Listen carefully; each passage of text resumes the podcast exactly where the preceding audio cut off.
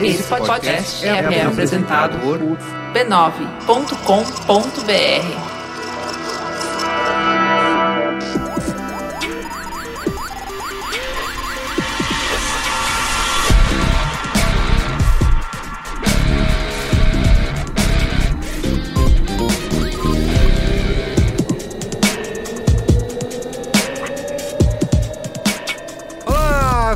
esse é o Braincast número 247. Estou aqui hoje com Luiz Assuda. Opa. Luiz e Gino. Jovem. E Cristiano Dias. Boa noite, internet, boa noite, Brasil. Estamos- E falou você dizer quem não está nessa mesa. Que quase esteve? quase teve, aí falou, não, I'm too sexy. Alexandre Maron. Alexandre Marão, que está verificando o quê? O open rate da newsletter. amigo ouvinte, quando você quiser furar com um amigo, Isso. precisar de uma desculpa, falou, não, que eu tô tentando ver aqui o open, Open rate, rate da, da newsletter. Eu tô enrolado com a estatística do Open Rate da newsletter. Não vou poder ir. Aí seu amigo fala, caralho, é, sério, isso aí é sério. É bom, o Gino falou, pô, mano, isso nem existe. Enfim, teve- corremos o risco aqui de ter um Braincast clássico, né? Ah, Pois é. sacanagem. Mas o Alexandre Marão furou. 3 O a cara, 0 fal- faltando Isso. 15 minutos pro meu negócio começar, o cara tem a coragem, a essa hora da noite, de mandar essa mensagem pra gente, né? Isso. Não tem vergonha na cara nenhuma. Nenhuma. Zero. Zero, zero, zero. Então, enfim, estamos aqui reunidos mais uma vez, mais uma noite. Mais um dia, coração, amigo. para falar sobre minimalismo, né? E viver com pouco, né? Men- menos men- é mais. menos é mais. Menos é mais. Menos é. Como demais. faz isso? É possível, né? É possível. Qual é o caminho para a felicidade? Caminho pra felicidade. Esse eu acho que é o Braincast Ah, eu já definitivo, ia- hein? Eu já, eu já ia mandar alguma frase do Escroto Gomes. Isso aí. Puta discussãozinha chapa branca, hein? Porra, cadê a van? Astrid, chama meu táxi! Acho que valeu, né? Valeu. Valeu? Valeu. Bom. O rapazinho, escuta aqui. Escuta aqui, você, ó! Muito bem, vamos dar os comentários? Comentaram? Tem que ir. Comentando os comentários.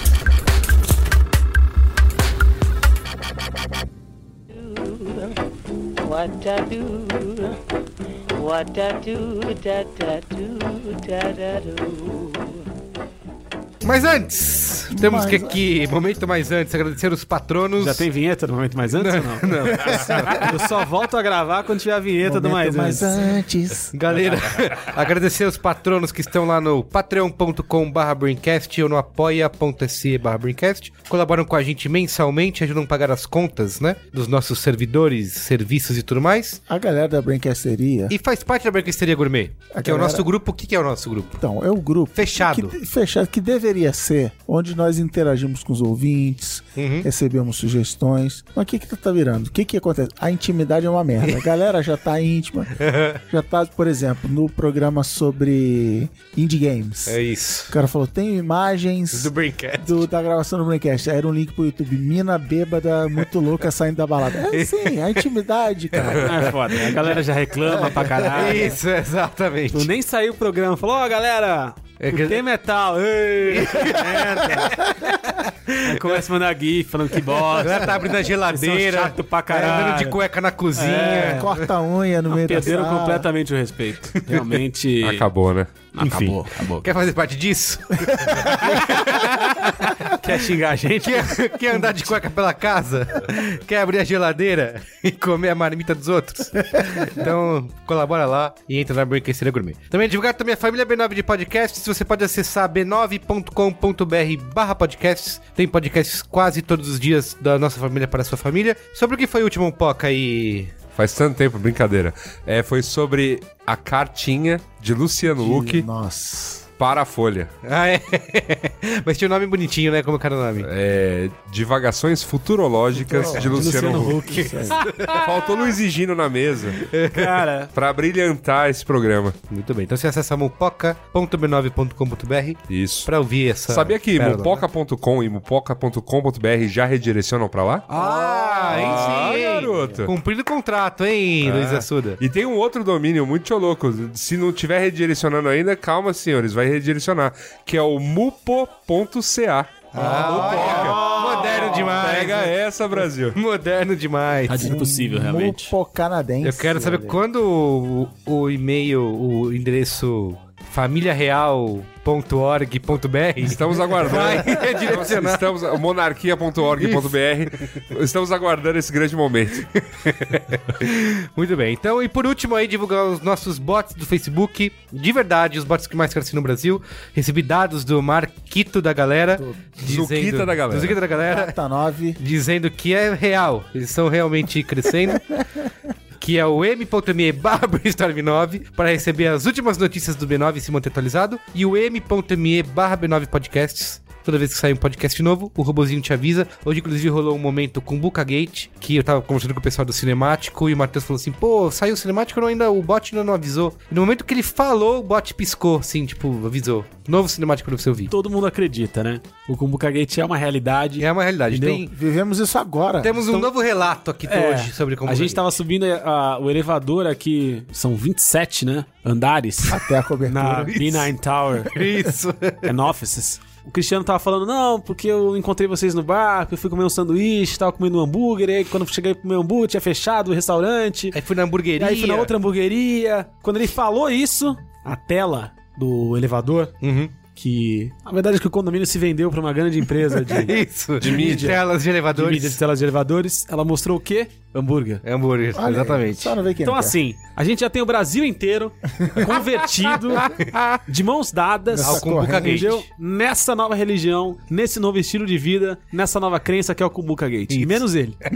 O próprio Cristiano Dias, cético. Mas hoje eu testemunhei. Cético. Isso, que testemunhe. Continua tentando. Não, mas Nos hoje, hoje Não vai Jesus apareceu e mostrou as mãos sangrando, mostrou as chagas. E você se E converteu. eu me converti. Eu tenho hoje, depois no final Eu aqui. contei, eu contei que eu tava. Carlos Merico tava em minha casa, eu tava falando do modelo de televisão que eu tinha comprado, que era maravilhoso. Quando na própria televisão que eu estava comentando, apareceu o quê? Uma propaganda de televisão. Maravilha! Estigmata! Glória! Glória! Eu quero aproveitar que vocês estão nesse momento, eu quero ler aqui um relato, mais um relato do nosso Kumbuka Gate, Boa. que é do Lucas P. Freitas. Cara, isso saiu do controle mesmo, né? Olá, Brink, saiu! Eu falei disso. Assim, eu falei disso no a na, gente lá na BKSL recebe-. Eu falei, cara, saiu do controle a mesmo. gente assim. recebe dezenas de relatos por semana, e eu seleciono só um aqui, porque senão a No tá- Twitter, cara. As No pessoas falam Twitter, assim, as pessoas no- com imagens, tem provas, as pessoas mandam provas, é, fotos, vídeos, tá? É, Sabe aqueles vídeos filmando o disco voador na É. janela? É, As pessoas estão fazendo isso. Você gira o vídeo ao contrário. Isso. Ó, olá, Braincaster. Sempre fui muito cético quanto ao poder de vigilância e informação das grandes empresas tecnológicas. Sendo um estudante de engenharia eletrônica ligado diretamente a um laboratório de processamento de áudio, já cheguei a tirar sarro de pessoas como vocês, que imaginam ser possível analisar a captação do microfone, extrair os fonemas no meio de tanto ruído e relacionar com palavras-chave de AdSense. Ele era como eu. Isso, ele era como você, um cético. Isso tudo numa escala gigantesca. Achava isso uma grande lenda urbana, espalhada por pessoas sem o menor conhecimento de como as coisas funcionam. Uma espécie de terra plana do áudio. Até semana passada. Sobe música dramática. Só vemos que é do Arquivo X, né? Isso. Minha rotina sofreu uma grande mudança e comecei a pegar o ônibus antes do sol nascer em um ponto bem distante. Por coincidência, é a mesma rotina de uma amiga distante que eu não vi há tempos. Batemos aquele papo padrão sobre o que cada um está fazendo, de como é ruim acordar tão cedo e como os ônibus são horríveis. Cada um pega seu ônibus e nos dias seguintes tudo se repete. Me lembro perfeitamente de na sexta-feira ter feito a piada. Aspas. Estou esperando a minha Mercedes. Fecha aspas. Ah, rapaz. O que, o que, além de ser uma piada ruim, nem faz sentido, já que meu ônibus é de outra marca. Adivinha o que surgiu em todos os sites que entrei no sábado? Sim! Banners de Mercedes Classe C, um carro que custa a partir de 200 mil reais. Eu nunca pesquisei nem olhei nada sobre Mercedes na minha vida, nem autoescola eu fiz. Pra mim está provado que o Kumbuka Gate é real e agradeço pelo esforço de vocês para mostrar essa invasão de privacidade para o mundo. Glória! Glória, irmão! Palavra da salvação. E agora, vamos ao Salmo. Isso. Leitura de Salmos com Luiz e E Gino. agora vamos Com ao, boca! ao momento Faustão. Vai, momento Faustão aí. O Momento Faustão é o seguinte, você amigo ouvinte, que não sabe o que é o Momento Faustão, é em homenagem ao maior nome da comunicação brasileira depois de Luciano Huck, Que é o Gugu. Fausto Silva. Ah, tá. Ah, tá, ok. E anda, e isso é, isso é verdade, ele anda com um pedacinho de papel no bolso, você encontra com ele, você fala seu nome, ele anota naquele pedacinho de papel e fala no ar. Então, assim fazemos, ou assim acha que todo mundo aqui deveria fazer. O Higino, ele não faz gente. isso, ele manda no Messi. Anota aí, Momento Faustão. É isso. Cara, na, na minha, na minha cabeça, mandando Esse momento isso, é seu, cara. Depois a gente faz uma busca aqui na, Ah, fácil. Na- no Messenger coloca Com Momento tudo que vocês Faustão. falam. E aí aparecem vários. Só que não tem um, um, Uma um ícone da busca. não tem, né? Não tem busca. No desktop tem. Inclusive tem Então, do cadê? Luiz Assuda aqui também. Tem, tem. Opa. Terceirizado. Bom, eu, eu tenho então os meus próprios. O Ale Gustavo tava andando na Feira Manual, no Museu da Casa Brasileira. Porra, delicioso, hein? Aí recebeu uma cutucada e o cara vai falar assim: Momento Faustão, momento Faustão, momento Faustão. Eu, tá, calma, tá bom. saiu, falou, muito simpático, mas saiu fora. Deu, deu uma, é, Ele falou, deu o nome e saiu correndo. E senti que foi o momento que ele, ele tava tentando, tipo, quando eu fui em Nova York, fiquei andando na rua procurando o cara do Humans of New York, eu já tinha história dramática Pra contar. pra contar. O Ale Gustavo foi isso. Como vocês me terceirizaram vários momentos aqui, eu vou deixar o do Hacktown, lá que eu fui em Santa Rita do Sapucaí, rolaram, rolaram vários momentos Faustão lá. Já deixo aqui de antemão um abraço a todo mundo lá, mas eu, na verdade, que eu esqueci os nomes anotados em casa, então eu não tô com eles aqui. Traz na semana que vem. Mas, ô Gino, você mandou eu lembrar você o Gabriel Bernardino. Quem é esse cara aí? Gabriel Bernardino? Peraí, e o. Gustavo Acorce. Não, só tem isso. Só tem escrito isso. Ih, rapaz. Mas um grande abraço aí. Cara, um grande abraço. o Gustavo Acosta, eu acho que eu falei semana passada, não Foi, falei? isso foi recente. Não, mas eu não falei semana passada Não no lembro. programa? De qualquer maneira, fica aqui o nosso ouvinte. Cara, Mais um um abraço. abraço. duas um abraço vezes, pros né? dois. E o Yasuda pediu pra eu lembrar do Esron Silva, que encontrou com você na Bahia. Isso, lá na Campus Party da Bahia. aí. Falou, como é que eu faço pra entrar no Momento Faustão? É Falei, isso. já fez. Acabou de fazer tudo, tudo, Tudo que você precisava. fazer. Isso aí. Mas tem um outro que, eu, que me pediu um momento Faustão na semana passada, que foi o Marcos Fever. Ó. Ah, é, teve esse. O Marcos Fever, ele tava lá na, na palestra Como Contar Histórias nas Mídias Sociais, que aconteceu no Social Media Week, São Paulo. E aí, no final da palestra, ele olhou e falou: Momento Faustão. E aí o sorriso já se abriu. Marcos Fever deu seu nome, foi lembrado. Fever, a música do. É o The Elvis. Fevers, vem me ajudar. Vem, vem me ajudar. Lembra? Não. Porra. É, E quais são os outros aí? Gustavo, Gustavo da Corsi. Corsi. Caralho, onde foi isso? É que a minha, a minha acontece, memória é cara. muito tosca. Acontece, é. Tanto que o que Gustavo acontecia antes. Gabriel Bernardino. O cara me, o cara me Gabriel tromba na Bernardino. Roosevelt, duas da manhã. Se quiser que eu lembre o nome Cara, dele, eu já- acho, que olha, ele mande ó. e-mail no dia seguinte, sabe? Eu acho, eu, eu acho, acho. mas eu posso estar enganado. Eu acho que o Gabriel Bernardino é o cara que eu falei que a mãe veio falar comigo na livraria lá no Rio, Ah, no meio do sim, Se pagode. não for, coitado. Cara, não deve ser, na real. eu não lembro. Tudo bem. Posso fazer um pedido? Gabriel Bernardino e Gustavo Acorce. Isso. Por favor, entre em contato com a gente, mande a cartinha pra caixa postal, se identificando. E já, já ficou pra mim o aprendizado que é, na hora de mandar um aumento Faustão pra vocês, lembrar onde eu estava, Contexto. Tipo, Yasuda, contexto, Bahia. o que que tava acontecendo. Não ter bebido uma quantidade. Nem na hora que eu encontrei a pessoa, nem na hora de gravar. Isso. E nem no intervalo entre esses dois momentos. Exatamente. Então tá bom. É um grande, maravilha. um grande feito, né? Enfim, ó, então, sobre o último programa, né? O Foi, dois. então, os comentários foram censurados, vamos pra pauta logo. Tá bom, vamos lá.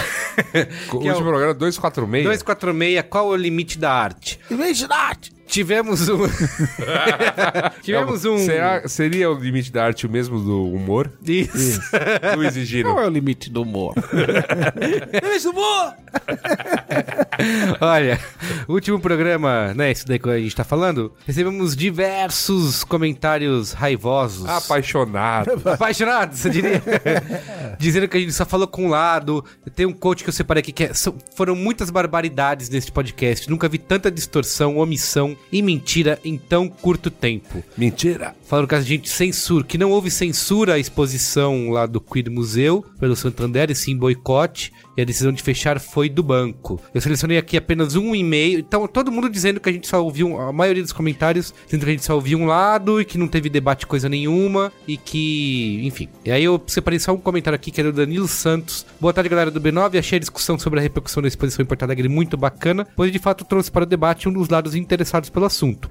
Abri minha cabeça para muitos pontos colocados, mas também não concordo com outros levantados. Uma colocação muito bem feita no diálogo foi de que boas discussões não podem dar pé.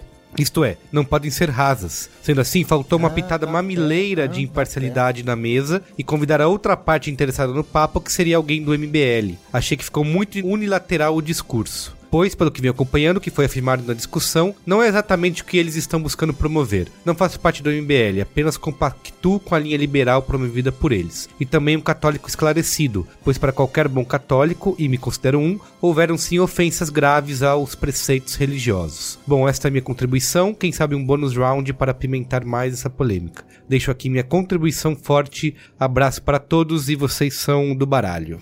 Enfim, Ó, do baralho É. já seria censurado. o que vocês que que acham? A gente Ah, eu, falou... quero, eu quero mandar um grande beijo pra ele, mas eu quero. é, Discordar! Não, não quero discordar. Não, não sei se é discordar a palavra, mas. Revalidar o conceito que parece que é brincadeira, mas às vezes é. Tem um, às vezes não. Quase sempre tem um fundaço de verdade. Que o Braincast é a cagação de regra unilateral. Né? Não, é assim, o. Mas mais do- às vezes mais do que trazer um debate de opiniões contrárias pra chegar-se a alguma conclusão e apresentar todos os pontos, a nossa conversa de fato é, ó, você já entendeu o assunto, você sabe o que aconteceu, você se informou ao longo da semana em todas as, as mídias diferentes e os meios de comunicação, vem até agora junto com a gente, dê as mãos pra gente no Braincast, porque a gente, nessa nossa posição política, quando isso é o cerne da questão, né, quando isso faz muito sentido no meio da conversa, a gente, nas nossas crenças, na nossa posição política, naquilo que quer que seja,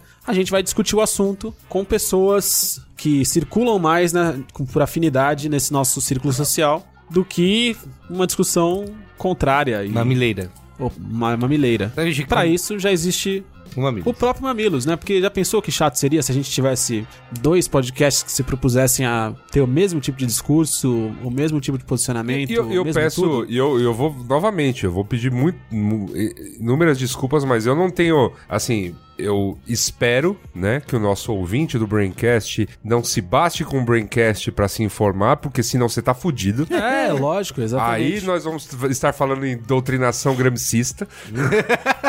É de fato, mas eu espero que você não ouça só o Braincast, que você realmente tenha outras fontes de informação. E segunda coisa, eu, essa riqueza de debate é, é, é grande, mas assim, não pretendo abrir espaço pro MBL, porque o, MBL não tá aqui pra ser... Ele não é razoável em suas discussões. Isso que o- os próprios ouvintes É. estão tão pedi- cobrando da gente, que é escutar o outro lado, a parcialidade, ponderar tal. O MBL não pratica. Hum. E tem vários veículos de imprensa, rádio, televisão, jornal, revista Que fazem isso. Que fazem isso, É. falam o outro lado, falam, é isso mesmo, tem mais o que fechar. E ninguém vira e fala assim: vamos chamar aqui. A galerinha da esquerda, né, os vamos chamar- artistas... Não, ele é. fala, fala, tem mais a que prender, faz pouco caso, xinga e tal. Então, nós temos a nossa linha editorial, como o Egino falou, a nossa posição, nosso viés social, político e tal.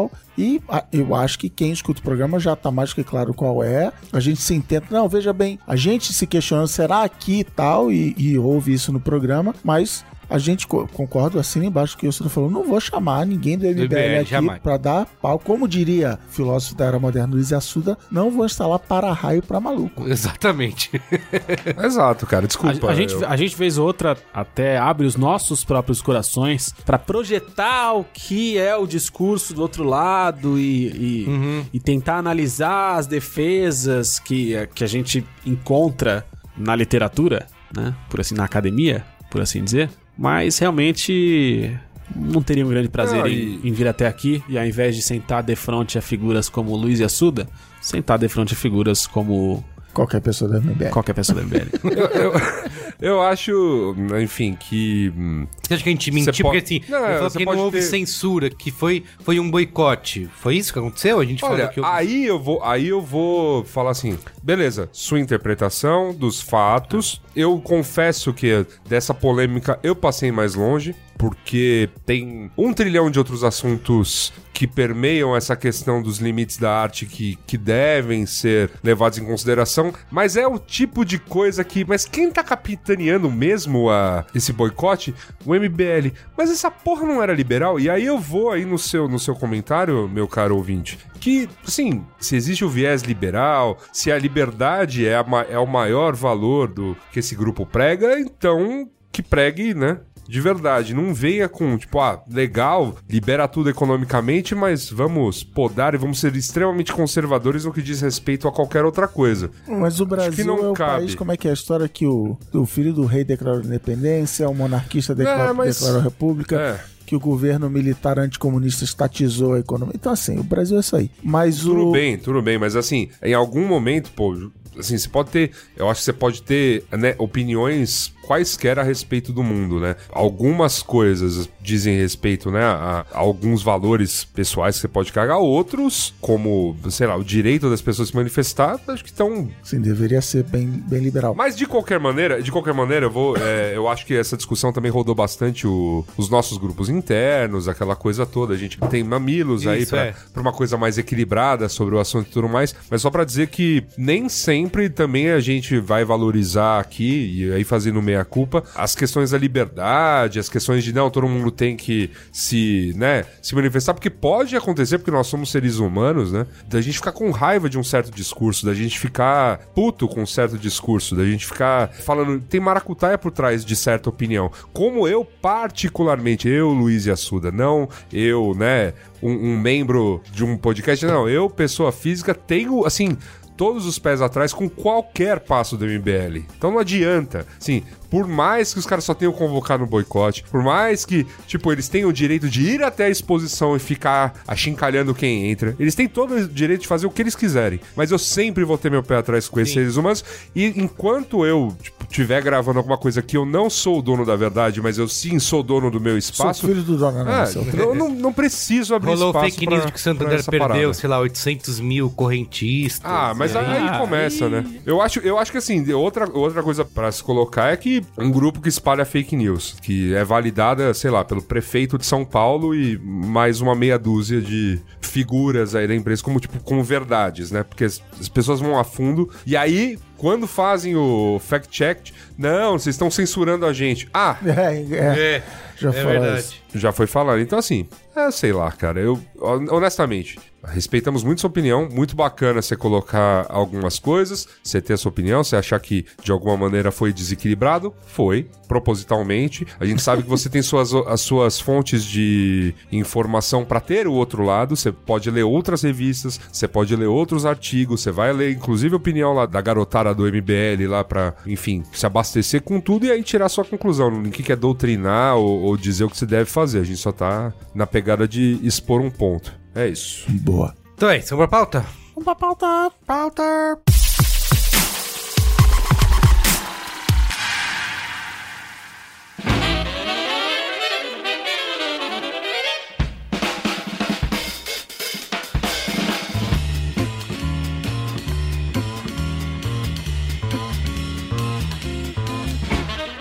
Então é isso, ó. Minimalismo aqui, eu assisti, vocês recomendaram pra mim está na Netflix. Não é o momento jabá, mas é um documentário que está Tem um na documentário que Netflix. está na Netflix que chama, chama Minimalismo. Minimalismo, que basicamente são dois caras brancos ricos viajando nos Estados Unidos, dizendo que você não pode ter nada enquanto eles vendem livros, mas mas são assim, são, são pontos bem interessantes de se discutir, porque é uma coisa É só fala sobre o documentário rapidinho, porque realmente não é uma propaganda do documentário, mas se você for assistir o documentário, sobreviva aos primeiros minutos. Que o, o início do, do filme é exatamente isso. Eu era um bêbado, vivia drogado, hoje estou curado, encontrei Jesus na casa do Senhor não existe Satanás. Sabe, começa esse negócio. Não, eu encontrei um propósito na minha vida, eu era vazio, não sei o que.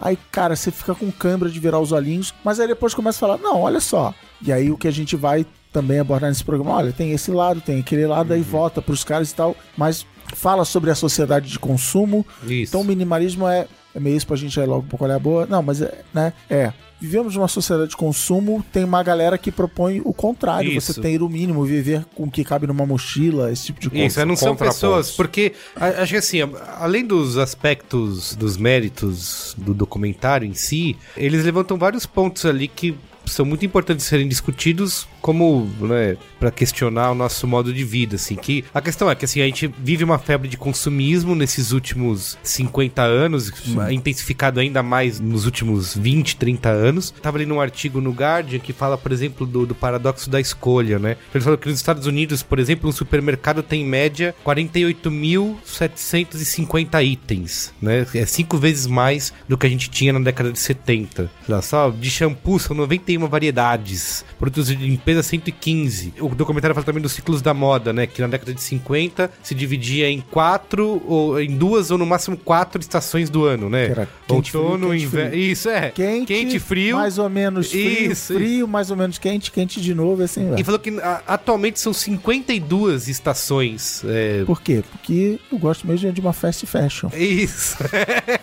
Exatamente. Uma por semana. É, o negócio da fast fashion é isso. Você tem esse consumo na semana seguinte já está já está antigo, você já, já descarta aquilo. Tem até notícia de lojas que picotaram roupa e jogaram fora, Nossa. porque é, a coisa, a coisa é feia.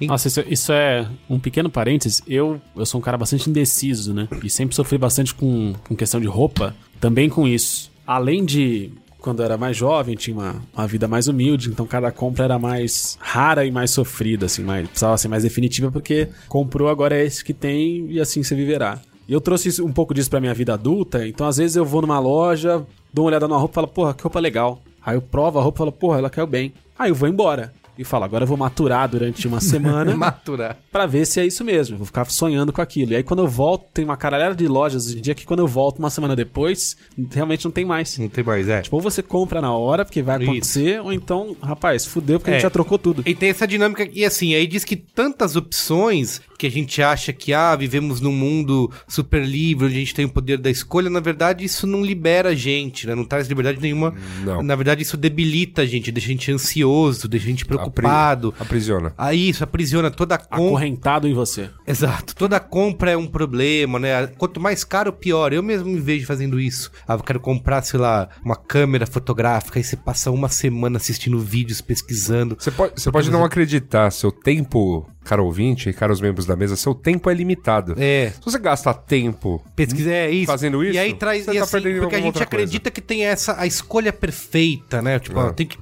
tem a melhor opção, tem que escolher. Aí também depois tem o arrependimento, enfim. Ah, e tem quanto, quanto mais você tem esse tempo que você tá falando pra decidir, maior a chance que você tem de sofrer com essa decisão depois. E aí tem, eu já citei aqui no, num Colé Boa um livro que é, não vou lembrar o nome, do Daniel Gilbert, acho que é O que nos faz felizes em português. É porque é Acho que é Stumbling on Happiness é o cara das Apos, é o outro On Happiness. Então, mas é o que nos faz felizes do Daniel Gilbert. Que ele conta num, num vídeo do TED tal, que ele, ele conta a história também. Ele deu um- aqueles experimentos de universidades americanas que finge que é uma coisa e na verdade é outra, né?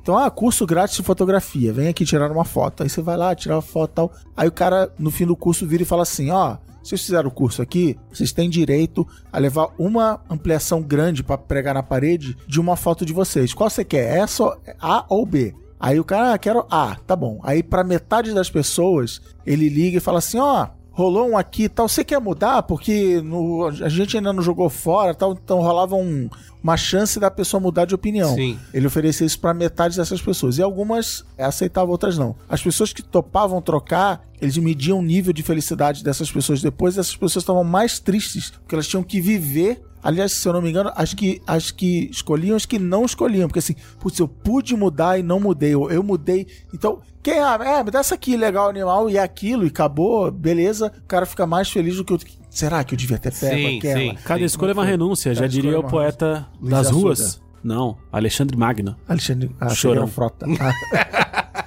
E assim, e aí isso acaba levando pra esse lado desse conceito do minimalismo, que é você viver com o mínimo necessário, né? Você, no documentário inclusive mostra falar do projeto 333, que é a mulher lá que desenvolveu ter só 33 peças de roupa, né, na, no guarda-roupa, entre tudo, sapato e tudo mais, e aí que isso ganha uma Tem proporção. 33 gavetas. É, isso. E assim, e basicamente todo esse consumo, né, traz uma, uma ansiedade, a gente na verdade tá sempre buscando esse próximo estímulo por comprar uma nova coisa, por trocar de celular, e tem uma galera vivendo com muito pouco. É, já começa um problema na, na sociedade muito intelectual, é que um dos programas, ah, o que que tô cenário pra fazer? Vamos ao shopping, né? Ah, é. Por uma questão de É um estacionamento, ar-condicionado, segurança, um monte de coisa, mas também assim, vamos ao shopping. E aí você recebe aquela luzinha de felicidade acendendo na sua cabeça quando você compra uma coisa, ah, que legal, comprei essa roupa e tal. Começa a encontrar coisas que você nem sabia que existiam, mas você É.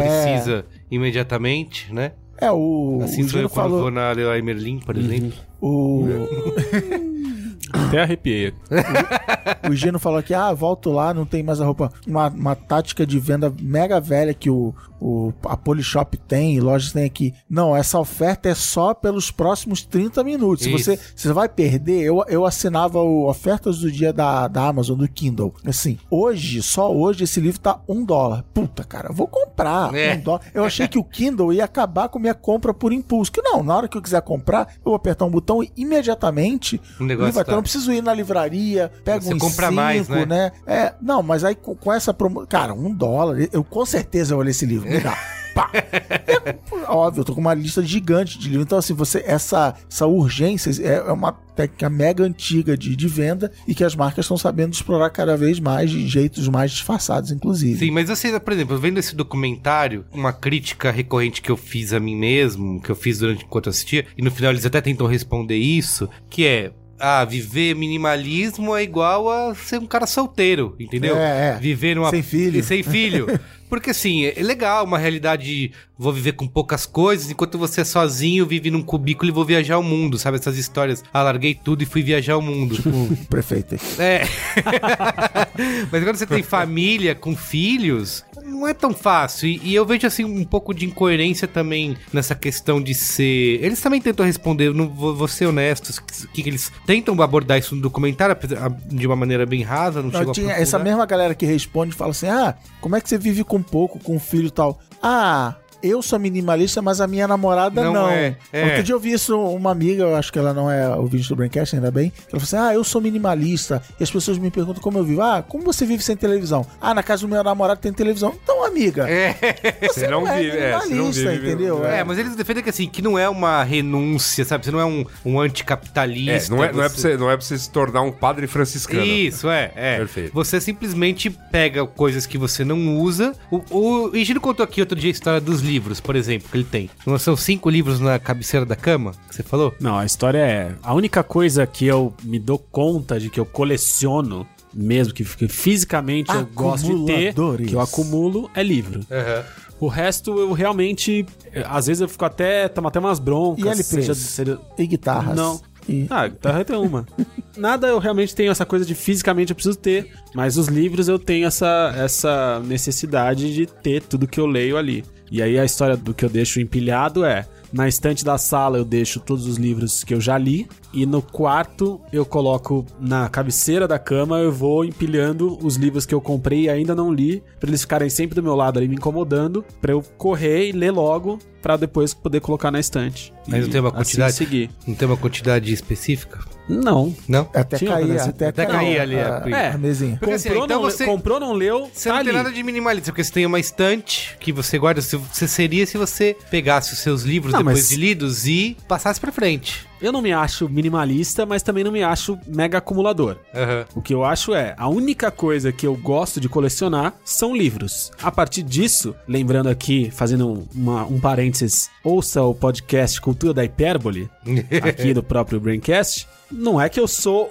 um monge tibetano, mas eu gosto de acreditar que eu tento ter menos coisas, mas assim, menos coisas em comparação ao resto das pessoas que eu convivo. Você tem mais que 33 peças de roupa no seu guarda-roupa? Cara, contando com roupas íntimas, provavelmente sim. Mas, sei lá, eu devo ter três calças, eu tenho três pares de tênis, umas camisetas aí. Deve dar mais que 33. então você não é um minimalista true. Tem uma coisa que eu não sou acumulo minimalista, muito. Eu tô chateado. Eu vou embora daqui queimar minhas roupas. Tchau. Se tem uma coisa que eu acumulo muito e etc, etc, tudo que a gente falou é, sabe o que é jogo da Steam? Eu, não, eu vejo uma promoçãozinha. Não, mas é digital. É isso, eu fiquei, Não existe eu fiquei me isso. questionando isso. Bate aqui! Eu, eu fiquei, será que coisas digitais contam? Tipo, se eu comprar vários jogos de videogame, eu não Cara, sou um consumista. conta. Eu tenho. Conta. Eu tenho um, Não um amigo espaço. que ele ele, ele é acumulador digital. Cara, é doente. Ele coleciona GIFs. Ah, sei. Ah, Então a vida inteira, todo GIF que ele olhou e falou, porra, que legal, ele salvou e depois ele foi colocando tudo isso num HD. e catalogou. Não, e aí ele foi jogando, jogando, jogando, jogando, jogando e foi acumulando. Hoje em dia, ele tem um computador inteiro que ele deixa só pros GIFs dele. Bonito. Ao invés de deixar tudo no HD, ele deixa tudo num computador antigo. E aí ele deixa esse computador ligado a uma televisão Ah, olha aí. e fica Gostei, dando play transmitindo e fica transmitindo, dando play nos GIFs de forma aleatória e aquilo é um enfeite pra É ele. como se fosse obras de arte que ele consome, que ele É. comprou. E, ele, e o argumento que ele, que ele disse, esse acumulador digital, ele fala: Cara, cada GIF desse que eu vi me trouxe um sentimento muito, muito único naquele momento da vida que eu fui exposto a ele. Então, guardando o GIF, Então é eu, uma eu coisa. tento reacessar aquele sentimento. É um museu, é um museu. Então é uma coisa ele, que ele faz a mesma coisa com contas de Instagram de modelos de biquíni. Tanto que nesses dias ele chegou à marca brilhante de 7.500 personalidades seguidas. Caramba. Ele segue 7.500 pessoas. Quando ele foi tentar seguir a 7.501, ele recebeu uma negativa do Instagram Ah, e é? descobriu que existe essa um barreira. limite, 7.500. Existe esse limite. aí. Entendi. Isso é, é, é acumulação. É digital, mas é uma, uma coisa que ele precisa carregar, É. né? Que ocupa espaço. No coração dele deve ocupar. Sim. É, e você falou também uma vez, Luiz e Gino, que Você tá me chave... acusando muito. Tô, tô, hoje eu tô. É, Tá lembrando? vários, tá lembrando. Tá lembrando? Hoje é dia. Dossiê, Eu não sei nem o que é um dossiê, seis. Dossiê, Luiz e Gino, você falou assim, saiu até matéria na Folha, lembra? Matéria minha na Folha? Não, uma matéria na Folha sobre isso, a gente estava ah, conversando sobre, Sobre isso. mim? Não. Que era imoral ganhar mais do que 10 mil Ah, reais isso é maravilhoso. no mês. Isso eu acho lindo, assim. Fala sobre isso. Cara, é antiético. Antiético, antiético. Não é imoral, é antiético. Porque tinha. Como que era a matéria da Folha? A garota viajou pra Portugal, não foi? E ah, ela. eu lembro disso. Era, era a menina que tinha ido pra Portugal e falava que dava pra viver com menos em Com Portugal. 700 euros ela É, vivia. era, era, uma, ma- era uma matéria da, da Folha que falava sobre como Portugal era um destino é, moderno pra pessoas brasileiras que estavam tentando mudar de vida, tentando viver uma experiência diferente. Essa matéria tinha, uma, tinha um viés que era muito, ó, você que acha que mudar pra, pra Europa é caro, não é. Não é. Dá pra ir pra Portugal e, e aí tinha essa coisa de vá pra Portugal, viva com menos, Isso, 700 mas ainda, euros, eu mas que ainda assim se dê bem. Mas, era essa, mas essa matéria era, era, era bem furada, porque a menina que gastava 700 euros morava na casa que o pai tinha. O pai no Brasil tinha um imóvel lá.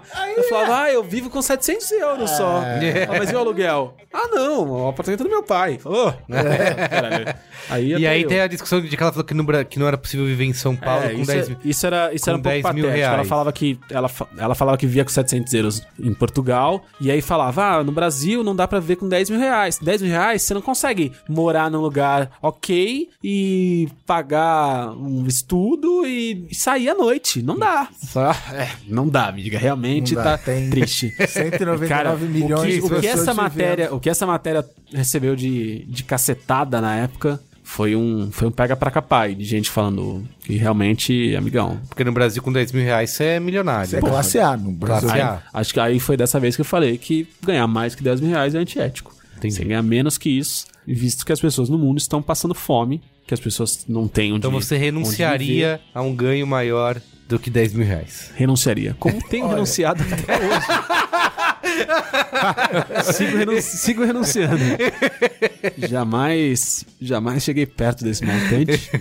E não tão cedo chegarei. Tá bom.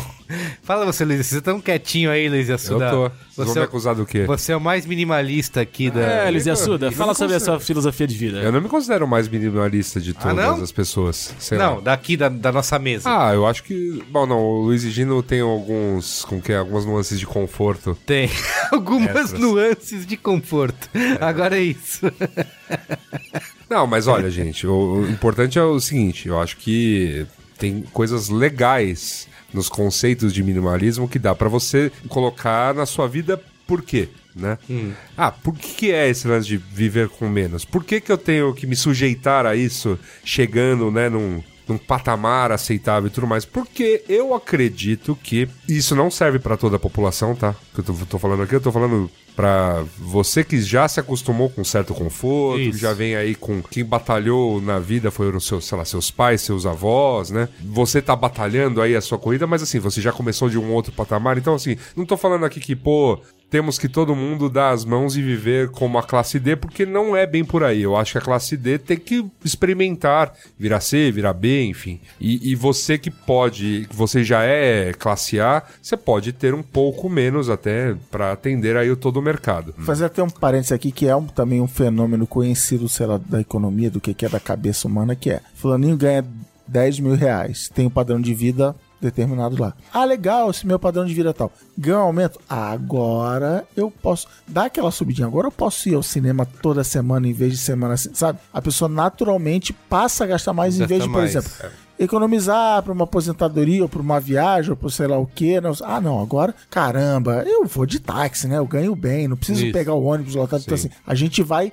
dando essa Aumentando o folga. consumo, né? E aí que aí eu sou um cara, né, com mais cabelos brancos aqui na mesa, eu olho e falo assim, caraca, tipo, 10 anos atrás eu ganhava 3 mil reais por mês E dá. e felizão, cara, e amarradão e tal. E agora, tipo, o meu plano de saúde, se eu pagasse por ele, estaria isso. Então, assim, você fica É que, nessa é- de... existe, é que existe uma lógica nefasta em tudo isso, assim, e desculpa o discurso esquerda, socialista, aquela coisa toda, mas é- existe uma lógica nefasta no consumo. marxismo cultural. barbárie. É. Existe uma lógica nefasta no consumo que é a seguinte: é, ele serve pra te manter endividado. E você, se você permanecer endividado, é excelente pro sistema. O sistema roda todo em dívida. O sistema é foda, parceiro. Então, assim, se eu consigo te manter endividado, ou seja, você vai levar 30 anos pra pagar o seu imóvel, 10 anos pra pagar o seu carro, um ano pra pagar comprinhas no cartão ou no carnê da, da loja de, de eletroeletrônicos. Aquela comprinha que você fez no cartão em cinco vezes, aquela outra que você fez em três. Se eu te manter nessa lógica de você sempre estar devendo, porque sempre você tá gastando mais do que você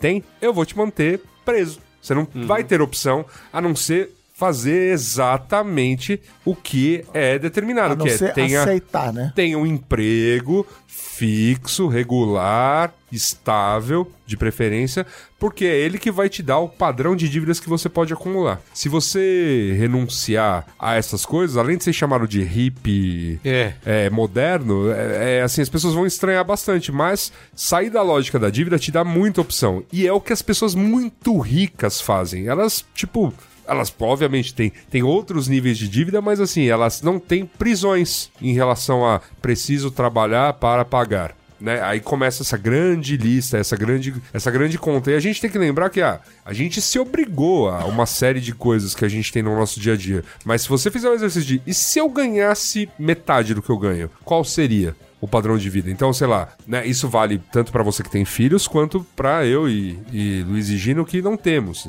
Assim, qual seria o padrão se eu ganhasse? Então, eu tô- se, eu ganha- se eu tô ganhando 10 mil reais por mês, meu padrão é esse.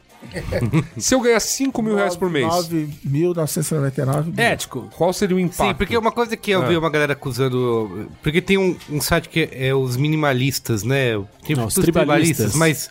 Que esses caras são dois caras que lançaram esse livro. São os caras, os E organizaram isso. E a galera, uma crítica era assim: ah, você- legal, vocês aí, homens brancos que já atingiram um certo nível, com Isso. seus MacBooks falando de. É, Isso, isso. Porque assim, Um eles tiram. trabalhava em banco de investimento. Isso, eles aí- tiram sarro, por exemplo, da, eles mostram muitas imagens das filas da Apple, né? Da galera correndo e se estapeando pra comprar iPhone novo. Só que estão todos eles lá nas imagens com um MacBook, entendeu? Então não tem um contrassenso aí, você Ah, tá isso, criticando isso, é muito, esse- isso é muito complicado, porque... É o é, socialista esse- de iPhone. Isso aí. Exata- É, isso, exatamente, isso mas esse é o meia-culpa que precisa ser feito mesmo. É muito fácil e bonito ser minimalista nessas horas. Pra quem tem acesso, né? Você tem É. acesso a isso. Ah, legal, eu tenho acesso, Ah, então eu- vão renunciar a isso. Mas quem, Eu quem realmente eu desconcordo. O cara, ele priorizou primeiro, nem lembro qual modelo de MacBook do cara e tal, mas assim, porque eles falam muito, e assim, eu torci o nariz master com esses dois personagens principais do documentário que, assim... Falam que querem abraços o tempo todo, isso é irritante.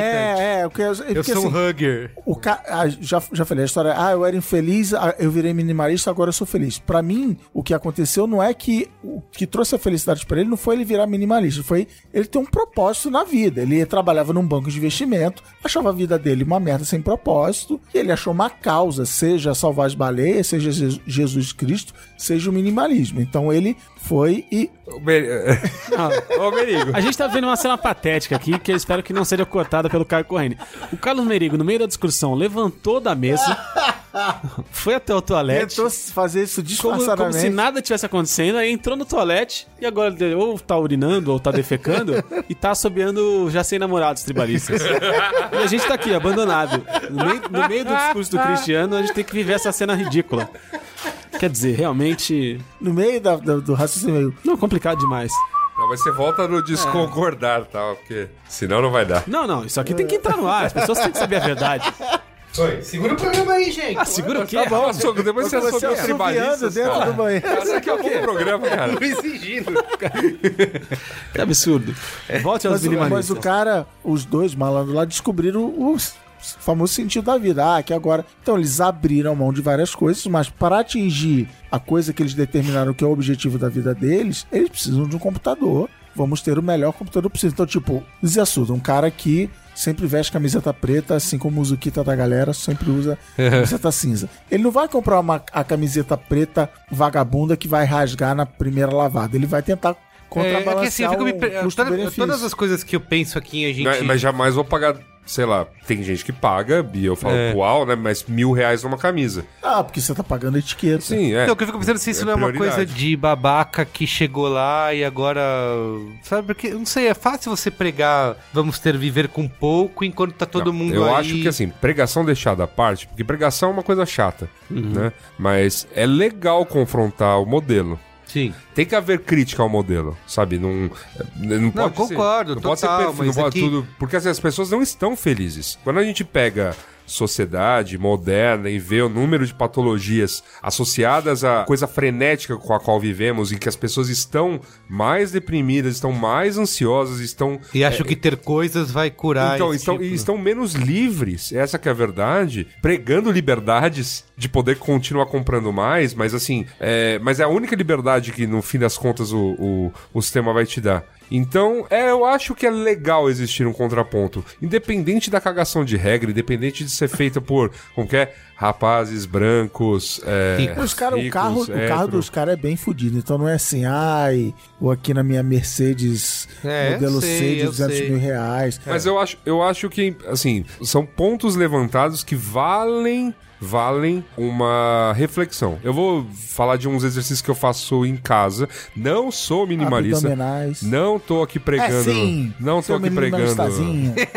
Não tô aqui pregando que você deva fazer o mesmo, mas eu acho que fica o convite à reflexão. Essas questões de itens da casa. Eu não tenho um espaço grande, eu moro num apartamento que agora o mercado imobiliário tá dizendo que ele é gigante. É. Porque o mercado imobiliário tá lançando coisas de 10 metros quadrados, tal, 15 metros quadrados. Então, perto disso parece enorme, mas pros padrões de imóveis de São Paulo ele não é grande. É um, é um imóvel que mal tem um quarto, né? É uma um Lzinho assim, né? Kitnet. É. E assim, só da- do fato da cozinha ser levemente separada, aí ele não entra na classificação kitnet. Olha aí. E então, beleza. Então tá lá, o apartamento que eu tenho, ele tem um espaço determinado, porque eu tenho alguns móveis que eu também não saí comprando, porque imóvel alugado também não vou comprar móveis sob medida. Eu fui aproveitando, tem um aproveitamento de uma série de móveis. É um móvel lá que, é, ah, minha mãe decidiu trocar a sala dela. Eu falei, bom, o que você vai fazer com esse buffet aí, né? Ah, vou doar, vou vender. Eu falei, ah, tá aqui, pô, levei. É, um criado mudo que foi nessas. A, a mesa, a mesa de casa, foi ao Brás. Aí comprei, mandei comprar a tábua toda e cortei. Essa, essa tábua rendeu quatro mesas. Duas estão em casa, duas estão na casa da minha ex. Ficou no, partilha, não partilha dos bens. rolou, rolou a partilha. Então, assim. Qual o exercício, Luiz? Então, mas o exercício é o seguinte: como o espaço é li- como, como, como o espaço é limitado, então uma vez por ano eu tiro tudo, tudo que tá guardado. E aí eu faço a pergunta: eu usei este objeto neste ano? Boa. É a primeira pergunta. Então, o sim já fica para um lado. Minimalista! O Maravilhoso! sim já fica para um lado, o não, o não fica pro, o, o não fica pro outro. Aí depois eu vou, aí no, outro- nos que eu não usei na, naquele ano, eu vou para uma faço uma- um segundo filtro. Olha, tudo bem, posso não ter usado este ano, mas para que que serve? e Vai ser útil alguma hora ou, ou daquelas coisas que tipo manter aí vai me economizar dinheiro em determinada situação. Já chego a exemplos disso. Se, ah não, putz, dá para manter isso aqui porque tem espaço e tipo, isso vai me gerar alguma economia quando eu usar, então beleza, fica lá. Não, cara, Você não vai usar, só tá só ocupando espaço, não adianta, você não. Aí entra na lista Eu de faço esse doação. Se exercício quando eu me mudo. Porque também, como eu moro Ah, no aluguel, eu me mudo muito. Cara, na mudança, esse- ah, isso aí, puta, não, desde a última mudança eu não É, usei. bem, na mudança eu também faço isso, mas a, a questão é o exercício de fazer isso no dia a dia. Eu É. citei o caso do livro do Higino, porque eu também, tipo, ah, vou comprando livros, tem uma lista gigante pra ler e tá sempre se aumentando. Aliás, sua prateleira tá envergando. né? Exato, tá? Um dia ela vai cair. E aí, assim, por- só entra um livro novo quando sair algum, entendeu? Tipo, ah, só entra um. Isso na- até na relação com as crianças em casa, assim, que deveria ser feito. Que eu- uma vez o AG me contou que ele faz isso com a Tatá, a filha dele. Que é quando entra um brinquedo novo em casa, precisa sair um. Que ah, escolhe um brinquedo que você não brinca e vamos doar pra alguém. E é isso, sabe? Não você ficar colocando cada vez mais coisas dentro de casa, entrar nessa lógica de ter mais coisas que. é- é uma discussão que a gente tem sempre com, sei lá, celular. Acabou de ser, ser anunciado um iPhone novo aí. iPhone i- X. iPhone 10, que eles querem que chame. iPhone Enzo. Isso.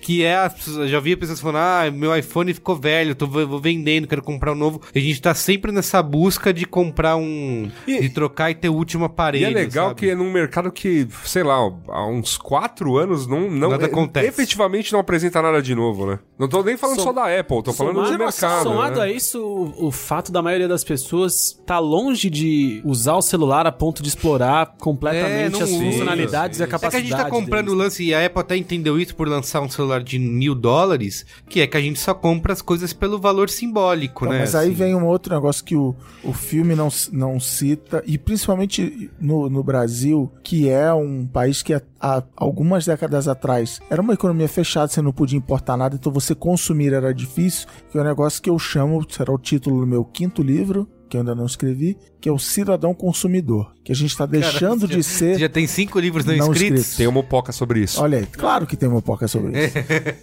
é, que é, a gente está deixando de ser cidadão e tá passando a ser consumidor. Se medir, eu tenho mais direitos do que você porque eu consumo mais. mais, é. Não é nem porque eu sou Ah, mais sim, rico ou porque eu sou mais pobre. Não é nem virando, as pessoas já confundem completamente a noção de cidadania com a noção de consumo. Começa pelo exemplo mais básico de todos, que é ter a porra de um carro, a pessoa acha que tem mais direito na rua porque paga o imposto do carro, Não, o porque o IPVA. carro é caro. O- um, carro é caro, dois, ele paga, Paga o imposto o do carro. Aí você fala, ah é, amigão.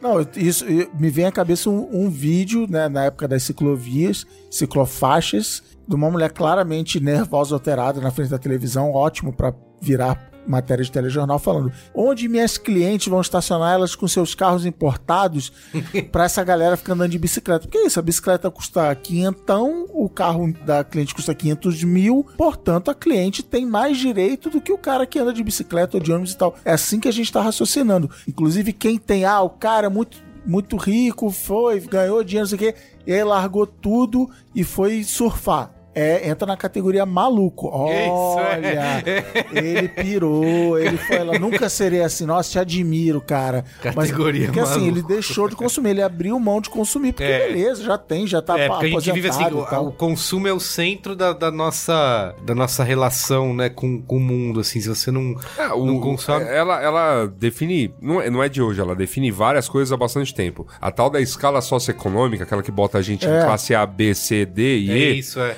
Ela não é Baseado quanto em quantas você geladeiras ganha. você tem é, em casa. baseado em o que você tem em casa. Carro, geladeira, Rádio. freezer, rádio, TV, agora DVD, computador, celular. É, Caixinha de som É. Bluetooth Tutu. serve como rádio nessa contagem? Senão Então- você tá milionário, né? que eu ganho de brinde dessas caixinhas aí? Mas é, mas, é, mas é a partir disso, que é aí que você vai ser colocado na classe A. Ah, aí tem outras coisas, que é sua casa, obviamente, tem saneamento, qual é o nível de escolaridade de quem coloca dinheiro na casa, quantos banheiros existem na casa. Também são, são coisas que determinam a sua posição socioeconômica. É feita uma nota de acordo com. Você vai numerando, as coisas têm pesos diferentes. E aí, se você. Sua, sua nota soma mais que determinada né, coisa, você tá automaticamente na classe A. Então é pelo consumo. Há muito tempo a gente acha que se eu tiver determinadas coisas, eu vou estar né? Isso. Em determinada classe. Eu acho que existem dois choques grotescos e eu não vou.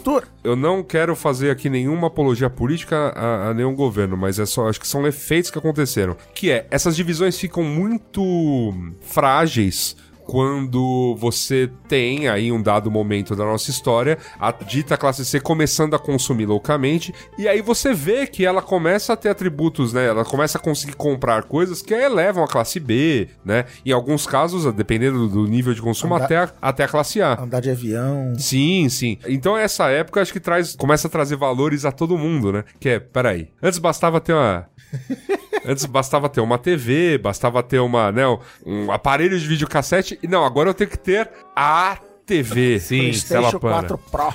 O celular, ou não sei, enfim. E aí você tem, isso te traz, isso te traz obviamente corrida, né, uma corrida por mais. E sei lá, É porque, porque há aí a palavra que ganhou a Copa do Mundo, a meritocracia, que é se você consome mais, você gastou mais dinheiro. Se gastou mais dinheiro, você de alguma maneira ganha mais, está mais endividado e tal. Portanto, você merece mais. Né? Você, não, o cara Sim. tá gastando, É, ele isso- fez por merecer. isso. Que rola assim, ah, o cara com carro, mas ele comprou o carro com o suor do Suor dele, trabalho. é. Ele E- fez por e- merecer. mas é que assim, o, o fez- problema é que quando a gente usa isso como a métrica da felicidade, assim, né? Tipo, a- Isso. de sucesso. O que, que é você. O que, que é alguém que teve sucesso na vida? É, Você olha pra um cara e diz, "Putz, esse cara teve, tem um puta de um casão, tem um carrão, É. e, a gente, e a gente tá usando isso, e o pior, ensinando isso pros nossos filhos, né? Ah, tipo, claro. que eles precisam continuar correndo atrás nessa Mas rodinha. a gente leva aí de- isso para as relações pessoas também, tipo, a mulher troféu, né? Tentar a expressão, Uhum. os, ami- os amigos ricos influentes, não só amigo do fulano Uhum. e tal. Por exemplo, o Gino é amigo do Lula.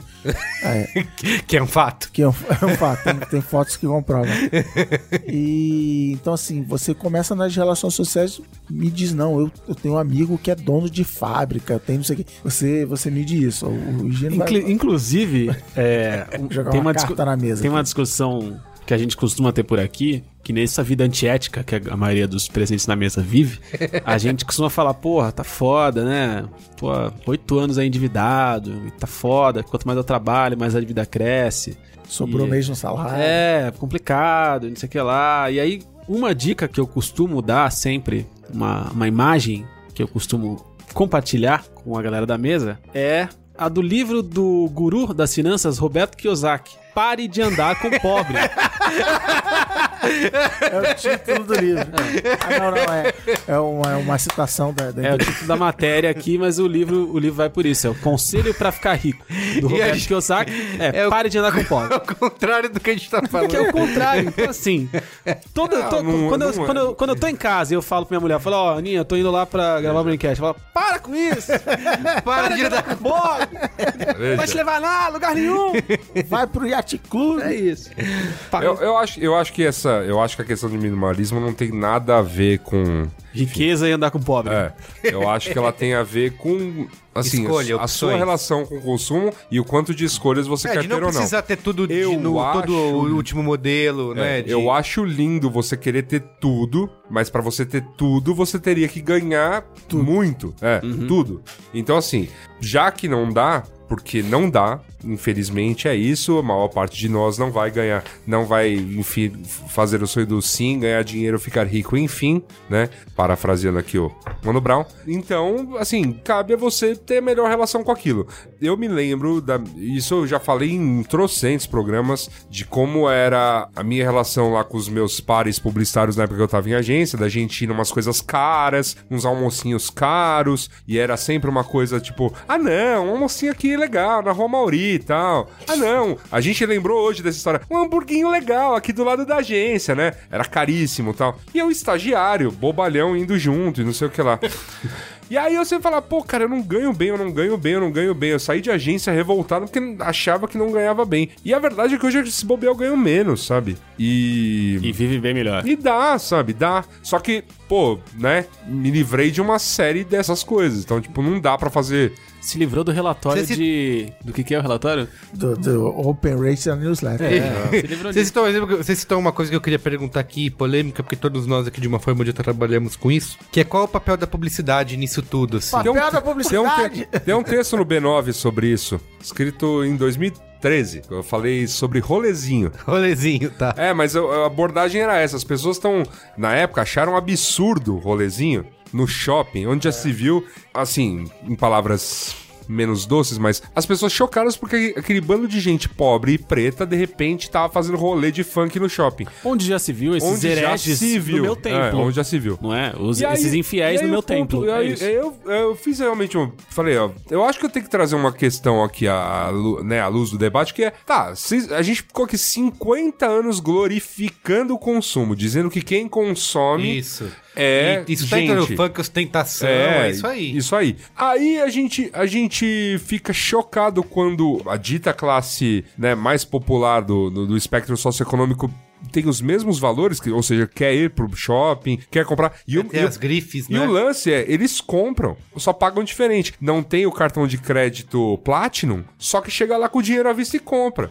Aí você vai falar, ah, não, isso aí provavelmente pro, dinheiro é proveniente de, de, de, de De crime, de lícito. Não, pô, às vezes o cara, o cara, sei lá, guardou o dinheiro, porque o cara deu valor àquilo. O cara, sei lá, vai comer PF de, de Do- filé do de frango com Creme de milho. só todo dia. 12,90 lá na esquina o de casa, bom pra caralho. Não, a coisa que, a coisa que for mais barata lá, tal, o cara vai, sei lá, vai economizar em outras frentes, mas, pô, o Nike Shox lá ele quer comprar. Sim. E aí, beleza. Como que é? As marcas lá que tem os animaizinhos, né? Uma da pomba, outra do A pomba jacaré. é É o bonde do rinoceronte, né? o Rinoceronte, então. Tem essas coisas todas. Então, assim, é, é- é- a pomba é foda. as, pessoas, aí. as pessoas. Procura no YouTube, Brookfield a pomba é foda, você vai ver. É, mano. É As pessoas é foda. têm essa. Lá no tiveram aí essa. pegava, malandro. tem esse valor, carregam esse valor. E é óbvio que não é só responsabilidade da publicidade, mas a publicidade, como já falei num programa não faz muito tempo,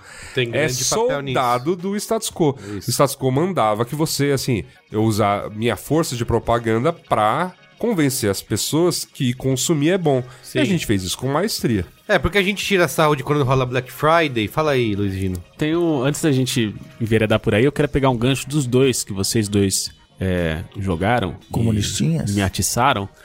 que é o seguinte: a gente vive no mundo, num país, no mundo em que essa ascensão de classe C, essa. Qual que é a palavra? Orcutização da a vida. orcatização do, do consumo acontece, etc e tal. Até que ponto o minimalismo, a escolha do minimalismo enquanto estilo de vida, não vem como uma resposta a essa homogeneização Boa. do consumo. Perfeito. Do Aí- tipo, aí porra, nós- aí caralho, nós temos- aí nós agora, temos algo pra agora, discutir. agora o cara, o, o pobre, favelado, cagado ali, Pode tá, consumir. tá consumindo que Então nem agora- eu. agora- agora é o que Agora eu preciso, diferencia- eu preciso de isso. alguma outra coisa pra me diferenciar, porque senão eu vou ser igual a ele. Porque Aí- eu não tenho dinheiro pra ser mais, muito mais rico, consumir muito mais. Aí- a ponto aí nós de me temos- Uhum. diferenciar dele com- nessa escala de consumo, eu preciso dar uma reviravolta aí, que senão eu vou ser igual, cara. Então, aí nós temos E aí? algo. Então, aí nós temos algo pra discutir sim. Porque assim, eu, eu já li sobre exatamente esse ponto, que acho que era um sociólogo que explicava numa entrevista que sim, a classe, a elite, ela passou a tentar alguma coisa intangível, imaterial, pra se diferenciar. E aí. e- e mas obviamente isso vai chegar e ter um preço. É então, daí que vem a nova onda de que experiências. É. Você não deve Vale ter bens mais, é materiais, verdade. vale É. mais você viver Porque tem, um- experiências. tem até aquela vou- pesquisa que diz que assim, É. fala, ah, o dinheiro traz felicidade, e a conta é de que nos Estados Unidos, de que é 70 mil dólares por ano, né? Que é a grana que te traz felicidade. É, a, a felici- o dinheiro traz felicidade até um Até determinado isso. ponto, dali em diante não faz Exatamente. Você pode ganhar milionário, bilionárias. Porque a grande questão da sociedade é, é que ah, você seguiu o sonho americano, você virou um milionário, tem tudo que todo mundo poderia sonhar e ter, mas você continua se sentindo vazio e infeliz. Então, por que que isso acontece, né? Porque é isso. Você pode ter muita grana e ter tudo, e isso não é o que te traz. É velho ditado, né? Dinheiro não traz felicidade, mas minha conta, se quiser. Não, Fala é, mas, mas, mas é um ponto interessante. Mas assim, novamente, eu acho que vale de qualquer maneira pra. Não como nova igreja, né? Como acho que todas as coisas imateriais dessas que surgem também tem o seu lado elite. Então, por exemplo, uma pessoa que só coloca orgânico em casa, ela pode estar questionando determinadas coisas do sistema. Não, que bom, tá questionando, É, legal. tal. Mas, obviamente, ela é, ela é de elite porque assim, você vai pagar Caro. de 4 a 10 vezes mais em cada um dos produtos, só por ele ser orgânico. Então é mais caro, é, tudo bem, é uma questão que você que a pessoa pode fazer, mas assim, sim. Tem esse valor, tem essa questão imaterial do É, porque aí eu te fi- coloca num outro patamar. Então não dá pra exigir isso das pessoas. Uhum. Eu acho que essa, eu acho que esse é o fundamental ponto do- da questão do minimalismo que tá aqui colocado e que também eu não vejo com tão bons olhos a questão da pregação, né?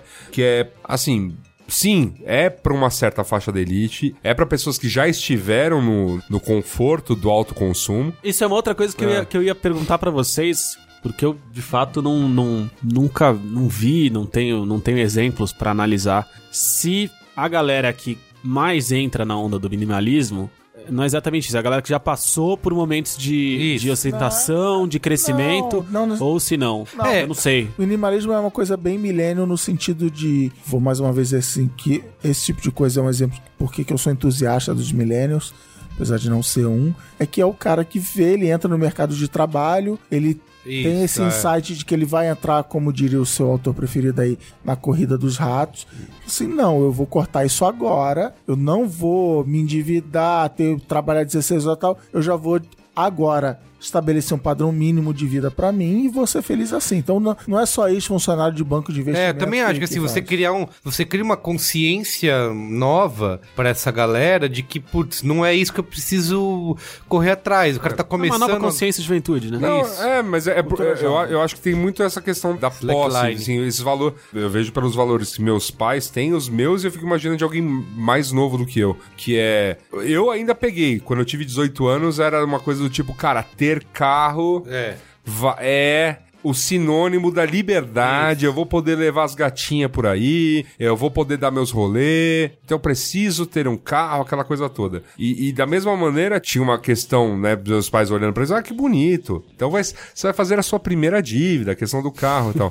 É, depois, Que bonito, primeira dívida, dar um abraço Ah, que aqui. fofinho. não, mas depois tem a dívida definitiva, que é comece a guardar dinheiro para seu primeiro imóvel. Isso. E Tem assim, se toda você- uma escala aí. Não, e se você seguida, vai né? na. E, vo- e você vai meio no automático Isso. e começa aí. Então eu lembro de, na, num determinado momento que eu trabalhava em agência, procurar imóveis. Ah, isso aqui cabe no meu salário, tipo, começar uma coisa pequena mesmo, um dormitório, aquela coisa toda e tal. Aí, aí rolou isso. Aí rolou exatamente do. Não, tem alguma coisa muito errada. Que eu não sou. Eu não, assim, eu não sou feliz. Não, simplesmente não sou um cara feliz. Eu trabalho, trabalho, trabalho acho que faço bem meu trabalho, mas só, sim, trabalho, nada disso eu quero, não, não é essa a vida que eu quero levar. Por que diabos, né? E quanto mais você vai ler a respeito disso tudo, e acho que essa é a parte importante, não é simplesmente, ah, meu Deus, é uma revolta. É quanto mais você vai obter informações de diferentes frentes do conhecimento humano, mais elas corroboram falam, cara, sim, se você conseguir viver com cada vez menos, por exemplo, quer ter um carro? Pode ter um carro. Mas, cara, quando você comprar um carro, usa até gastar. Não vem com onda de que é Trocar investimento, ano, é. não vem com onda de trocar todo ano. Beleza, você vai, você vai, você pode ter um carro. Imóvel. É, é o- de novo, o filme. Os caras têm um MacBook, mas o carro dos caras é detonado. É uns carros velhos e tal. É. Porque é isso. Tem fita cassete. Tive que optar, optei pelo MacBook e o, o carro vai sofrer aqui. É, e quando você falou a primeira vez, eu tinha entendido que eles tinham uns carros foda. Não, Não. era Era fudido. zoado. E tem, e tem a questão de carregar as coisas, né? Vamos citar aqui. Demorou, mas chegou o momento. Ei. Terminar o programa sem, né? Louvar o nome de Ilvão. Sem glorificar. Glorificar o nome de Ilvão De da pé. Massa. Porque uma das coisas que ele fala no Sapiens é disso, né? Que ele fala dos caçadores-coletores que eram livres, iam pra todos os lados. Comiam cogumelo pra cacete, Isso. eram saudáveis por causa disso. É, exatamente, eram saudáveis, porque ele tinha uma variedade, né, da dieta. Cada era- hora é- tinha um negócio diferente, um E lugar se- diferente. E que se eles estava. estavam num lugar e chegava um tigre, eles saíam correndo e pronto, sabe? Iam para outro lugar. E que a gente, conforme foi domesticando, teve a revolução da agricultura, né? Conforme a gente foi domesticando o tigre, o tigre, tigre não, o trigo. Três tigres, Trigues, tristes, tristes. Isso. É, a gente se tornou escravo disso e foi tendo coisas, né? Foi tendo posses e foi acumulando. E quando che- Comendo mal. e isso, quando você começou a sua a dieta ficou empobreceu porque comia hum, a mesma coisa e para manter aqueles campos cada vez maiores de plantações você tinha que ter mais coisas, construir coisas e que quando surgia uma ameaça, por exemplo, você não podia simplesmente ir embora e largar tudo lá? Porque vocês acabaram de construir. Então você- o homem, o sapiens, foi se aprisionando, né? Em torno das posses e das coisas que ele tinha. E não tinha mais, a gente perdeu essa mobilidade. E isso, com o passar dos anos, só aumentou. Se você- por exemplo, a gente sabe que se a gente for mudar de casa hoje, você não pode simplesmente sair e vou mudar. Tem que fazer uma mudança, eu tenho que encaixotar todas as minhas coisas, tenho que levar minhas coleções, as minhas lembranças. Ah, começa a chegar no Brasil, a crescer principalmente em São Paulo. Funko né, Pop? Um, um negócio que no é, Funko Pop, um negócio que nos Estados Unidos já tem um tempo que são os storages, né? Você É, alugar. o armazenamento não de cabe coisas. tudo na minha casa, eu vou alugar um, um quadro, um cubículozinho ali Pra guardar pra tudo guardar lá. aquelas coisas lá. Tem um Isso. amigo meu que tava guardando os negócios. É o mesmo que o professor que teve câncer. Ah, o E- do Breaking Bad, do Walter White, guardando os dólares, Guardando no- as no- coisas. guardando malas de dinheiro É. dentro de um. É, porque as casas, por exemplo, principalmente pensar em padrão americano de casas gigantes, né? Não é nem suficiente. O negócio é, é grande. Você encheu a sua casa e precisa contratar um armazenamento extra. Que um dia eu vou precisar. Isso, aqui. é, vou guardar lá. É, e não precisa. Aliás, o nosso colega Luiz Assu tá devendo o exemplo de uma coisa que não usou no ano, mas cite aí o exemplo. Tem ano que eu não uso de fato, mas eu mantenho lá no meu armário uma calça social. Ah, sim, isso aí. Uma.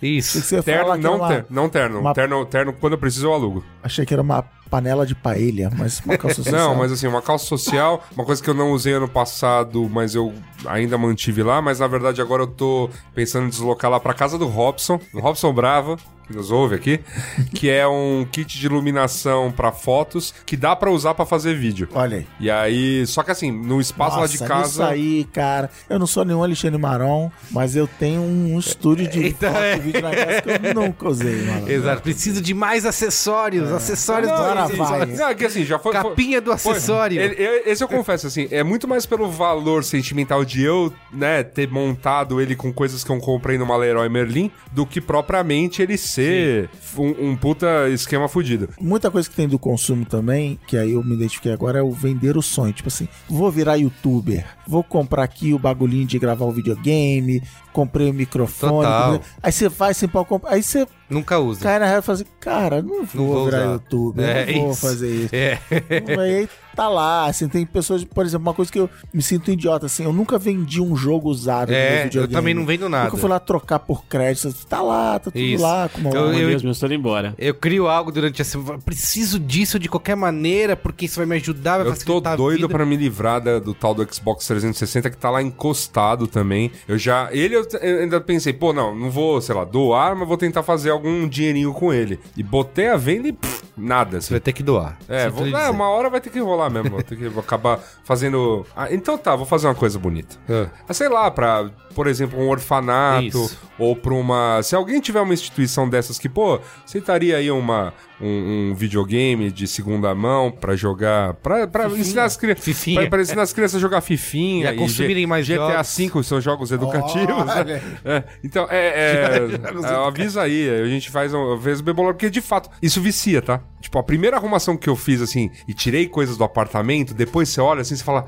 cara, por que que eu não fiz isso antes? Isso é viciante mesmo. É muito viciante. Eu tenho- eu tenho- Então agora, agora, agora virou, uma, virou uma rotina. Então assim, e tem coisas que eu já nem deixo entrar mais em casa, porque eu já sei que assim, eu não vou usar. Isso é importante, não deixar entrar mais. É, então assim, não adianta. Eu olhei, sei lá, olhei uma camisa de uma cor meio. Olha, que parece interessante. Mas, cara, você só usa camiseta preta, velho. É, é camiseta preta. Ponto. Sabe? É, não, dou, não dou muito. Mas assim, pra gente finalizar, eu queria só a gente falar sobre o futuro desse negócio, assim. É, o Cris Dias muito bem citou os millennials, que tem uma relação diferente, grande parte tem uma relação diferente com tudo isso. São as crianças índigo, né? Elas já, elas já vêm com o espírito evoluído. Isso, e ao mesmo tempo a gente tem aí esse crescimento do que a gente até gravou já podcast sobre isso, da economia do compartilhamento, né? De você não tem mais o carro, você aluga todas as coisas, você divide. Quer dizer, a maior companhia do mundo de táxi não tem um veículo. Olha, Lá vem, lá vem o slide. né? O, sli- o slide. Mas vocês acham que isso é uma realidade ou continua sendo uma coisa que a gente tá nas tendências aí, nos keynotes bonitos Ah, das, sim. das marcas? Calma, eu acho que uma, né? Não, eu acho que as marcas surf- surfaram bem no Keynote, mas eu acho que a coisa vem forte, sim. Não, acho- vem- vem que forte, é uma, mas é uma característica... Calma, assim, também. É, não vai estraçalhar É. a humanidade É, e... Presta muito. Eu acho que você pode fazer o que você quiser se você planejar, enfim, tentar pensar acima da, da questão da lógica. O exemplo clássico é imóveis, que é, meu, o Brasil acho que passou por um, assim, por bons em sequência de preços de imóveis de 2004, 5 mais ou menos até 2012 E que é uma compra completamente emocional, né? completamente emocional, mas muita gente, eu conheço muita gente que entrou nessa, do tipo, não, imóvel virou investimento. Eu, investimento? É, vou lá, vou entrar, pagar uma nota preta por esse imóvel, juros, né? Porque financiamento de caixa, escambau, mas ele virou investimento. Ah, tá, então, mas me explica melhor sobre tudo isso e tudo mais. Não, você vai botando dinheiro lá, no final você vai ter o imóvel que vale tanto, você ainda vai pegando no, no, no aluguel, por exemplo, e tudo mais. E o fato é que no final de, sei lá, o período destinado lá pra pagar, por exemplo, um financiamento da caixa num imóvel, se aquele dinheiro tivesse sido colocado da mesma maneira na poupança, que é o pior rendimento que tem, você teria mais dinheiro no final. Então eu- tem o- certas coisas que tem que tomar muito cuidado, sabe? Muito cuidado pra não ir nessa nesse impulso. Mas eu nunca vou dizer assim, ah, não, nunca comprei imóveis. Não, porque, por exemplo, agora tá tendo uma crise econômica severa e os preços, assim, eh, já começaram a dar uma oscilada pra baixo. Numa mais severa ainda, se você Tem tiver dinheiro conta, à do vista, mesmo jeito que tem você a vai fazer conta- negócio. Do mesmo jeito que tem a conta que você deve botar etanol, gasolina no carro, dependendo, multiplica não sei quanto lá. É. Tem uma conta se você deve comprar um imóvel ou não, se você deve financiar um imóvel ou não. Porque também tem essa, ah, olha aí, pagar aluguel jogar dinheiro fora. É. Tá bom, se eu tivesse dinheiro pra comprar um imóvel, eu não tenho, então eu vou financiar, isso que o Yasuda falou. Então, então assim, tem uma conta. E em São Paulo, eu já perguntei até pra pessoas que entendem mais de finanças pessoais e tal, por que que tem pessoas que compram um imóvel pra botar pra alugar, e os caras falam assim, não faz sentido, tá? Aplica esse dinheiro, que você vai pagar o aluguel, vai pagar o condomínio, ainda vai sobrar uma grana pra, no fim do mês. Mas Mas tudo bem. eu, eu acho que É. eu não tô sendo capaz, é a pauta do próximo programa, eu não tô sendo capaz de ver Educação alguma financeira. é, alguma coisa aí, Aí, mas são aí são tradições. Aí é, É, carteira assinada da segurança, imóvel é investimento. Mas eu acho que, o assim- carro você vai onde você quiser e tem liberdade. Da são, parte- São da todas parte- aquelas verdades sim. que, que a iPhone gente. é melhor, que- É, são É, da todas aquelas verdades antigas que a gente escuta, escuta, escuta, escuta e às vezes replica sem. Mais ou A menos. parte sem- positiva. Sem, pensar em nada. A parte positiva de existir o questionamento, e eu acho que tem sim seu viés elitista, tem sim seu viés bastante gentrificador como um todo, que aí começam com essas modas aí do tipo apartamento de 10 metros quadrados pra você que é minimalista. Isso, Porra, é, cara. Pouquinho, assim, pouquinho mais de espaço. 10 metros quadrados, acho que nem quarto de hotel tem. É difícil morar num quarto de hotel. Tá, então você tem que ter um meio termo aí. É. Vamos ter menos coisas, consumir com consciência, mas também. É assim, o que me despertou esse papo todo e pesquisando sobre isso é que eu realmente tem coisas em casa que eu vou guardando porque ficar um dia eu vou precisar e nunca precisa. E quando o, o Chris citou o negócio das mudanças, aí você vai mudar de casa, você, pô, isso aqui tava aqui, ai, joga fora. Só que aquilo ficou lá ocupando espaço na sua casa e não tem uso pra nada, sabe? Tipo, E a energia parada, né, galera? energia, é verdade. Energia parada, é né? isso. Eu, eu vou. Energia negativa. Eu- esse- esse exercício, eu, assim, super sugiro. Eu quero fazer Vocês isso. acabaram- É, é muito, acabam- é muito viciante. Eu- É, eu vocês fiquei- acabaram de dar o fiquei exemplo zoando da. aqui, mas- Vocês acabaram de dar o exemplo do AG, da crise e da Tatá. Isso. Cara, envolver as crianças nisso acho que Total. deve ser uma coisa mó legal, do tipo, ó, bem, Nina, pô, isso aqui. É, isso acontece em casa, tipo, tem, tem caixas de brinquedos e aí eles não brincam com nada, porque tá todas as coisas amontoadas lá, nem sabem mais o que Ah, tem. isso é, tá lá né? no Tipo, não fundo. sabe o que tem. Então, e assim, se não tirar coisas, eles não olharem, porque quando você pega algo, tipo, vamos, sei lá, brincar, vamos montar Lego, aí você pega a caixa de Lego, traz- aí fica lá um tempão brincando, porque você pegou, tirou, botou o negócio ali no centro, todo mundo sabe o que tem, mas se ficar lá largado, perde a consciência, perde a noção das coisas que tem. Uhum. Então é uma coisa que eu quero muito fazer, assim, sabe? De ter esse Cara, você exercício. vai, você vai, você vai ver que é viciante. É bom. E- eu tô e fazendo você- mais do que uma vez por ano. Você falou que você faz uma vez por É, eu ano. Eu, faço- é que comecei assim, a fazer mais que uma vez por pelo- ano. pelo e é muito menos- viciante, cara. É pelo menos uma vez por ano, assim.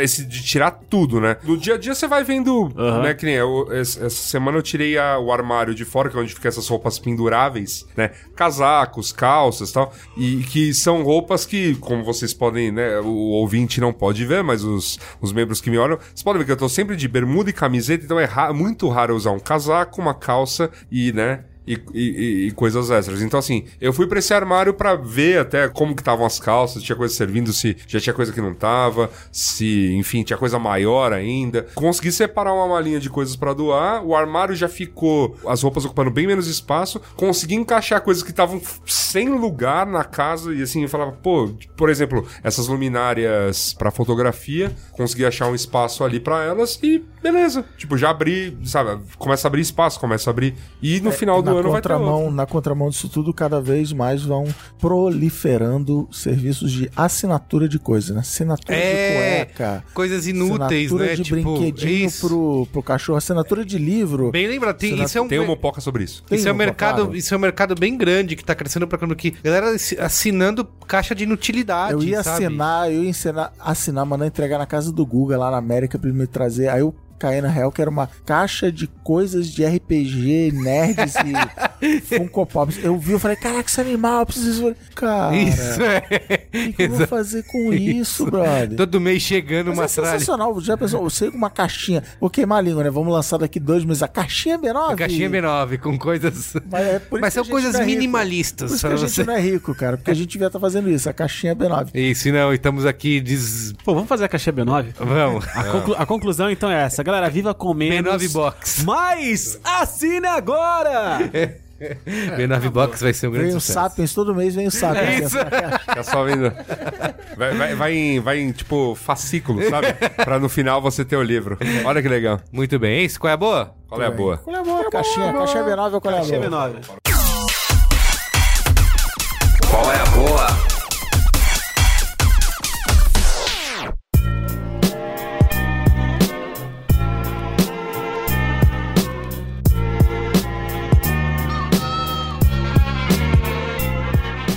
boa? Quem quer começar? Tenho vários colegas boas. Eita. Manda ver. Não, brincadeira. Vou começar com a minha qual é a quase boa. Ih, aí, qual é a média? É, que é a quarta temporada de BoJack Horseman. Olha aí, hein? Eu não sei se fui intensamente contaminado por Rick and Morty, mas eu achei essa temporada de BoJack Horseman mais caída. Você que é um entusiasta do BoJack. Deprê, eu gosto, né? Qual o nome gosto. do fã de BoJack? Então, Um eu achei, eu achei Olavo de Carvalho. Então, BoJack Horseman nessa temporada eu achei muito mais deprê do que do que as outras temporadas e sem muitas pausas cômicas, sabe?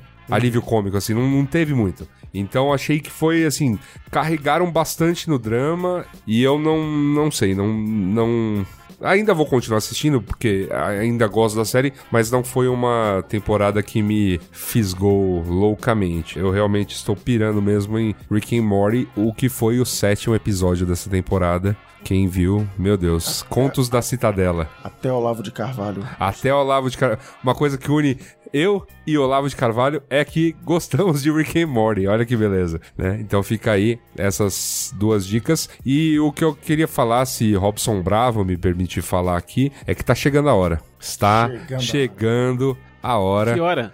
A segunda temporada de Coisas da Rua tá Ah, 90% filmada. Olha aí. É, rolou um esforço grande aí. Tô nosso. esperando o collab. Do- Pô, vai, Cadê? vai rolar, vai rolar. Cadê? A gente, vai, a gente tá Muita, muita coisa acontecendo, eu tô comendo Cadê? pouco. Então tá, deixa eu contar umas novidades pra vocês. Então vocês sabem que agora o canal lá no YouTube não chama mais Mupoca, né? Chama, chama- Pickle Content. Isso, exatamente. Content.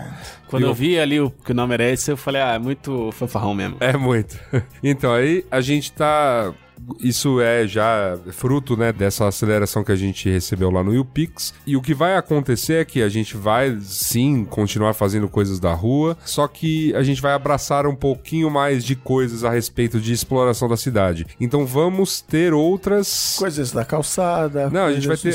A, a gente vai ter. A gente vai ter algumas outras sériezinhas em vídeo. Olha aí. E, e outras produções audiovisuais, enfim, que a gente tá vendo aí, talvez. O Robson já tá com ideias de mais podcast. Podcasts. Então tem bastante coisa por vir. Então, assim, minha dica pra não perder nada, então, a, a gente, o que a gente já sabe com certeza, que tá assim, pra sair do forno. Tem uma segunda temporada de Coisas da Rua que tá assim, tá 90% filmada. A gente preferiu dessa vez filmar tudo antes pra ir lançar. Então, assim, já começamos a editar e falta muito, falta uma cena do último episódio e falta uma coisa no quinto episódio. Será uma, uma temporada dessa vez de oito episódios. Boa. E a gente vai também é, vai lançar muito em breve uma outra série de dicas mais curtas e aí não só sobre comida, na verdade é assim a gente vai tentar explorar menos comida e mais outras opções culturais ou de entretenimento da cidade e também Opções algumas coisas culturais. Você nem percebeu, mas na hora que você falou opções Culturais. culturais, você falou opções culturais.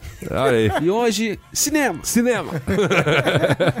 então a gente, é, enfim, vai estar sendo tudo lançado lá no nosso glorioso canal do YouTube. Mas quem já assinava Não, é a, é a mesma o página. Mopoca Isso. no YouTube, Isso só virou Pickle Converteu. Content. Converteu, exato. E a gente tá. rebrand, reboot, rebranding, renascimento. É isso aí. Então, essas são minhas dicas do Qual é a Boa de hoje. Muito bem. Bom, posso eu? Vá. Quero recomendar um filme chileno que eu assisti essa semana. Agora é isso, o Qual é a Boa virou cinemático, é isso? Virou. Mas é que, infelizmente, Tá eu não tenho tempo pra consumir mais coisas além, além disso. O cinemático! Eu posso falar coisas medianas. Por exemplo, eu finalmente joguei o joguinho Mad Max no Ih, Xbox. One e não gostei tanto. Então, eu, uma coisa Não vale que a o- dica. Uma coisa que o Robson indicou aqui, Pontos que eu fracos. assinei, é o, é o Xbox Game Pass, que é tipo a Netflix dos games. Que você paga lá 14 reais por mês e você tem acesso a um catálogo de jogos que vai mudando. E o Mad Max eu, inclusive, joguei. Ele, ele fica jogando aquele joguinho do futebol de carrinho, né? É, o. Como que é o nome? O Rocket, Rocket League. League. Isso. Então é isso, tem Pontos vários jogos lá. Mas eu quero recomendar, Pontos assim, realmente, esse é um, é um Qual é a Boa de Verdade, que é um filme super bom, é super legal, que é o- uma, uma Mulher Fantástica, inclusive está, é o pauta do cinemático dessa semana. Você pode Eu aí o, o estúdio perdeu a oportunidade de chamar de um mulherzão da porra. cinemático.com.br você acessa os nossos episódios. Tivemos uma conversa super legal. Mas eu gosto de trazer aqui pro Qual é a Boa, pra quem não ouve o cinemático, né? Quem não acompanha, acho que é uma dica que vale pra todo mundo. Que é o filme chileno. Ele foi escolhido pelo Chile pra representar o país no Oscar de 2018. Dirigido pelo Sebastián Lélio, que é um argentino, mas que cresceu no, no Chile e tal. E um dos produtores é o Pablo Larraín. Ele é famoso pelo Jack, pelo No. Sabe o No? Se alguém assistiu, que é o filme que mostra com aquele cara. Enfim, mas eu não vou. Aquele rapaz que trabalhou naquele filme com Isso. aquela menina. Isso. Aquele lá! Bonitinho, bonitinho. Amigo lá. da Cláudia! Aliás, o que você achou da escolha de Bingo como filme brasileiro? Acho. Eu gosto muito do filme, mas acho que não tem a menor chance, assim. não- Porque é uma coisa muito. É uma brasilidade muito. muito Mas você forte. não pra- A galera por da academia exemplo- vai falar que legal, a história Não, mas- do Bozo. Isso, é. Não, não, mas porque o Bozo é um personagem gringo, né? Isso, Então, de é. repente, você acha que não Cara, é tem que assim, alguma... eles conhecem por isso, mas acho que é um período muito específico da televisão brasileira e com referências que a gente se identifica muito. Então, não sei se, se a galera que vota nos filmes vai conseguir enxergar o valor disso. E porque eu acho que, como eu até falei, o Bingo se beneficia muito, ele ganha um ar de originalidade por ele inventar os nomes das coisas, né? Porque como eles não qui- quiseram ter problemas com direitos, o Bozo é Bingo, a Rede Globo é, por exemplo, a Rede Mundial, o SBT é TBT.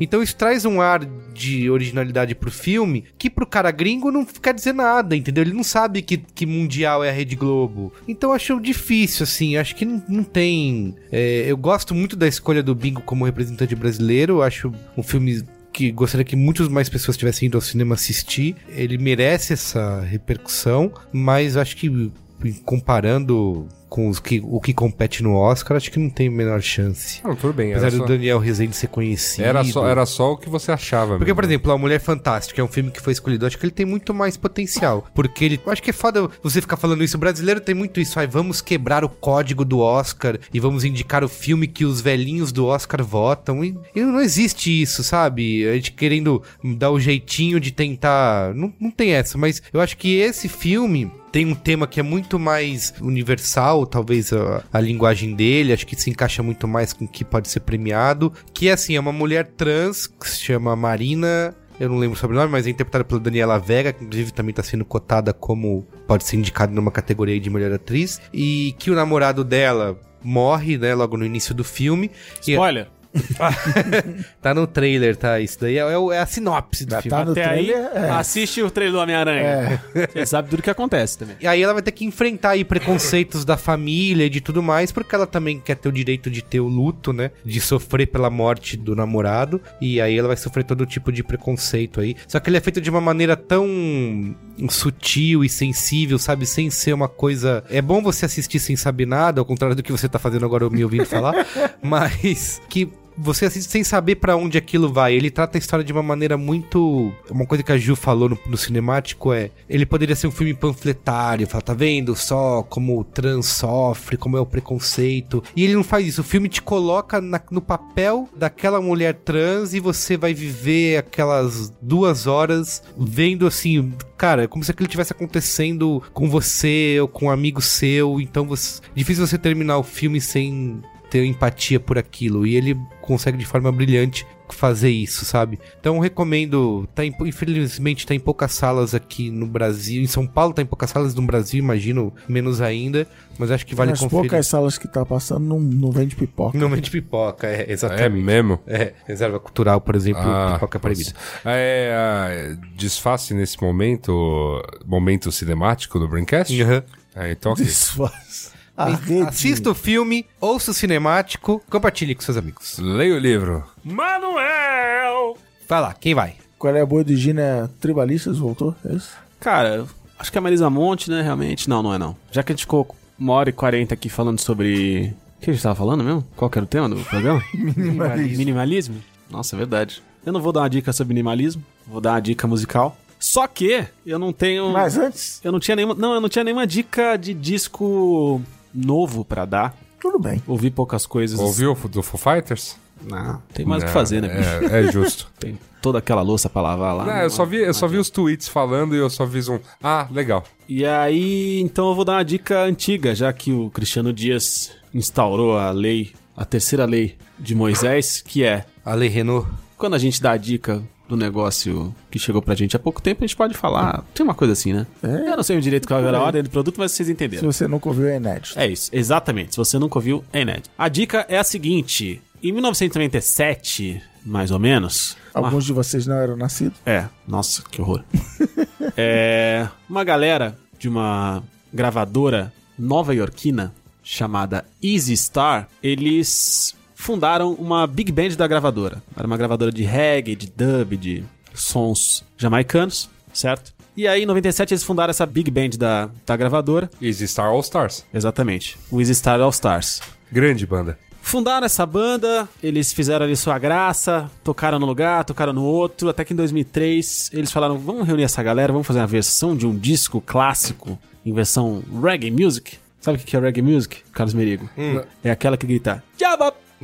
Não, mas, mas não foi bem o reggae, né? É o, é o É a dub. versão dub, então. Dub. E aí eles lançaram em 2003 o disco The Dub Side of the Moon, que é a reedição do Dark Side of the Moon do Pink Floyd. Não, e aí, Só peraí, que em peraí, você dub. pulou, pulou uma parte. A gente Ah. fala, vamos regravar um disco e tal. Onde dá pra meter um trocadilho? Aí fizeram uma sessão de brainstorm. Exatamente, Alexandre. Marão estava lá Bem, bem e ele pontuado. falou, The Dub Side of the Moon. É esse, vamos. Calma, que os, todos Bem, os discos bem têm pontuado. trocadilhos. E aí cara. depois eles seguiram, depois que a primeira vez aconteceu isso, eles falaram, bom, agora todo disco que a gente lançar vai ter que ter um trocadilho que tem a ver com reggae music Java. Certo. Jabba. Então eles lançaram também, além do Dub Side of the Moon, eles lançaram o Radio Dread, que é o OK Computer do Radiohead, né? Eles lançaram também o Easy Stars Lonely Hearts Dub Band, também que é o do Beatles. E a minha grande dica, é lógico que todos esses que eu estou é o, falando é por o quarto aqui, disco. todos esses que eu tô falando por aqui, é lógico que todos eles são dicas também, mas o meu favorito, o momento que eu acho Mesmo? que... Mesmo? Pô, O momento que eu acho que o Easy Star All Stars chegaram ao ápice das quebrando, versões, quebrando, a das que- edições. quebrando a sequência de bandas britânicas. Isso. Foi com Easy Stars Thriller. Ao invés de, ao invés de Thriller, Thriller, é, Thriller. do Michael Jackson. Jabba! Que é, cara, maravilhoso. É muito bom. Os quatro, os quatro discos valem a sua ouvida. São. Vale seu stream. Eu, eu Vale, acho, vale. assim, eu acho que o primeiro disco tem aquela coisa do. Nossa, Da novidade, que, da, da graça. que sensacional ouvir Pink Floyd nesse ritmo, porque fica viajandão como manda o figurino pra ouvir Pink Uhum. Floyd. Então isso é muito bom. E o disco desses quatro que eu falei, ah, legal, legal a proposta, porém eu achei que eles respeitaram demais a banda e não mexeram muito, foi o dos Beatles. É, dos Beatles. Então, por- o, que eu, o que eu mais gosto é do Michael Jackson, porque eu acho que o do Michael Jackson é o que tem o maior valor artístico de mexer. É o que é, o que é mais diferente, soando mais legal. É mesmo? É o que eu acho. Então, eu acho, eu acho que ele- eles conseguem fazer isso bastante em The Upside of the Moon e também no Radio Dread. E eu tenho uma dica paralela. Paralela não, uma, uma dica menor, que é uma dica curiosa. Eu vi, eu tava procurando série pra ver esses dias, pipocou no Twitter alguém falando de Outlander. E aí. Juliana Valauer. Foi? Já falei Grande também. Ah, você falou já? Você já deu como dica? Uhum. Ah, então vai ficar cacete. Mas a minha história é boa. Que a, história é a seguinte: alguém falou do Outlander e eu não sabia do que se tratava. Eu só vi que tinha uma chamada num tweet que era: Ah, por que Outlander é, é uma série massa? Aí eu falei: Nossa, eu nem ouvi falar, quem sabe um dia eu vejo. Aí eu tava na casa do, do sogrão, da sogrona, esses dias, que são pessoas mais conservadoras. São pessoas mais. Clássico. São religiosas, são, são mais clássicas, né?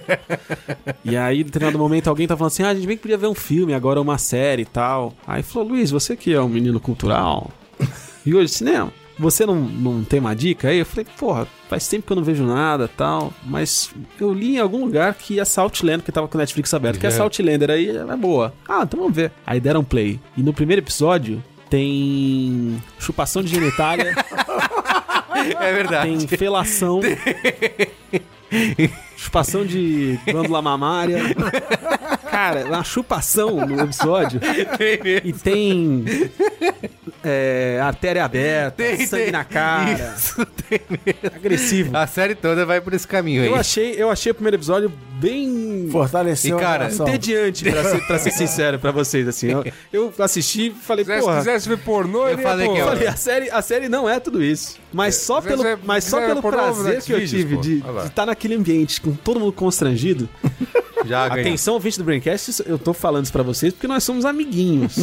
Porque isso aqui é uma confraria. Né? bo- é um, que bonito. É um convescote. Então não saia contando por aí pra essa história Cara, mas não eu falei, chegar depois que eu vi, eu não sei se é o final da primeira ou da segunda temporada, que deixou Game of Thrones em matéria de violência e pegação. É mesmo? No Chile, porque, cara, é, é bruto. Não, e aí foi engraçado que assim, co- eu, é eu, eu- depois eu falei pra Digníssimo, eu falei, cara, talvez se eu tivesse visto em casa sozinho esse piloto, eu não tivesse mega empolgado e acabasse esquecendo de, de Aham. continuar assistindo. Porque isso foi, isso foi ontem, cara. Ou antes de ontem, antes de ontem. Não, ontem mesmo. Mas aí, essa situação me criou uma lembrança tão É interessante. a primeira temporada, assiste até o fim. Tão interessante que eu Merece. falei, cara, eu vou ver até o fim até Assiste. agora, porque foi engraçado. Então é uma dica. Assiste a, não, sério, assiste curiosa. a primeira temporada até o fim de qualquer maneira. Não, tá bom. Você eu pode chegar no Eu meio, vou- achar eu não uma vou parar. merda, Eu não, eu não paro de ver as coisas, Ah, eu já tá bom. aqui. Boa. Fique tranquilo. Cristiano Dias. Tem dica não. Brincadeira. é Sapiens, brincadeira.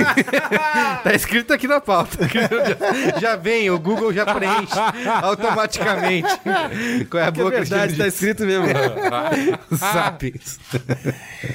Eu tenho a dica um joguinho, falando de acumular, falei que acumulo o jogo da Steam. Isso tem uma parada que eu perco rebolado, é jogo que eu, eu, eu vejo, normalmente esbarro com o jogo em algum lugar, site, no YouTube e tal. Falo, cara, preciso- esse foi assim, seu amigo, sua amiga Jess, Jess, se você tá ouvindo a culpa é sua, está jogando Starbound. Eu fui ver, eu falei, eu preciso desse jogo, eu preciso desse jogo, vou viajar, na volta eu compro e tal. Comprei lo o o Comprei o. Starbound é o seguinte, eu já dei de dica aqui no início do ano o joguinho chamado Stardew Valley, Aham. que é um joguinho pixelado, Farmville Farmville glorificado. glorificado. E o, esse jogo Stardew Valley foi feito por um cara sozinho, Concerned Ape, só que ele é publicado por uma empresa chamada Chucklefish. E o Starbound é feito e publicado pela Chucklefish, que é uma pequeno estúdio indie gamer focado em esses joguinhos pixelados. E a maneira de descrever o Starbound, ele é quem esse aí, pode comprar, clica aí e compra. acumula, acumula aí. Ele é pra quem conhece o Terraria, que ele é um joguinho 2D, você vendo de lado, com elementos assim como o Terraria de Minecraft, que você coleta coisas pelo mundo e junta essas coisas pra construir, mas ele é in space, ele é no espaço.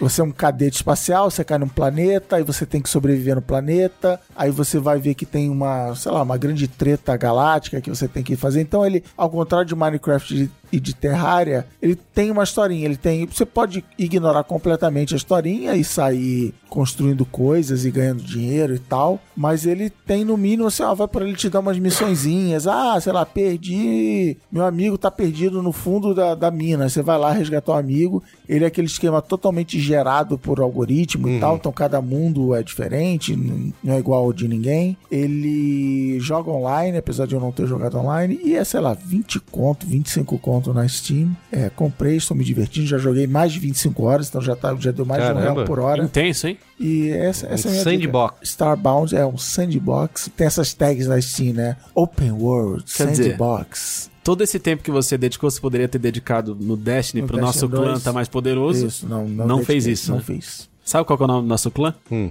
De Destiny? Clandestino. Ah! Meu Deus. E com essa, né? E com essa terminamos o Braincast 4247. Super amigos, essa risada super amigos. Muito bem, gente. Obrigado. Valeu. Que bom que falaram de games. É isso aí. Guerra assunto. Parece Se aquele, vocês soubessem. parece aquele tiozão, né? vocês enojados. Pô, vocês falaram de games, que bonitinhos, hein? Ele olha a gente com aquele olhar. Falaram de game, que bonito. Crianças. E, e as namoradinhas? Assim, Fala dos games, fala das namoradinhas. Filho da puta. de games. Beijo, gente. Tchau.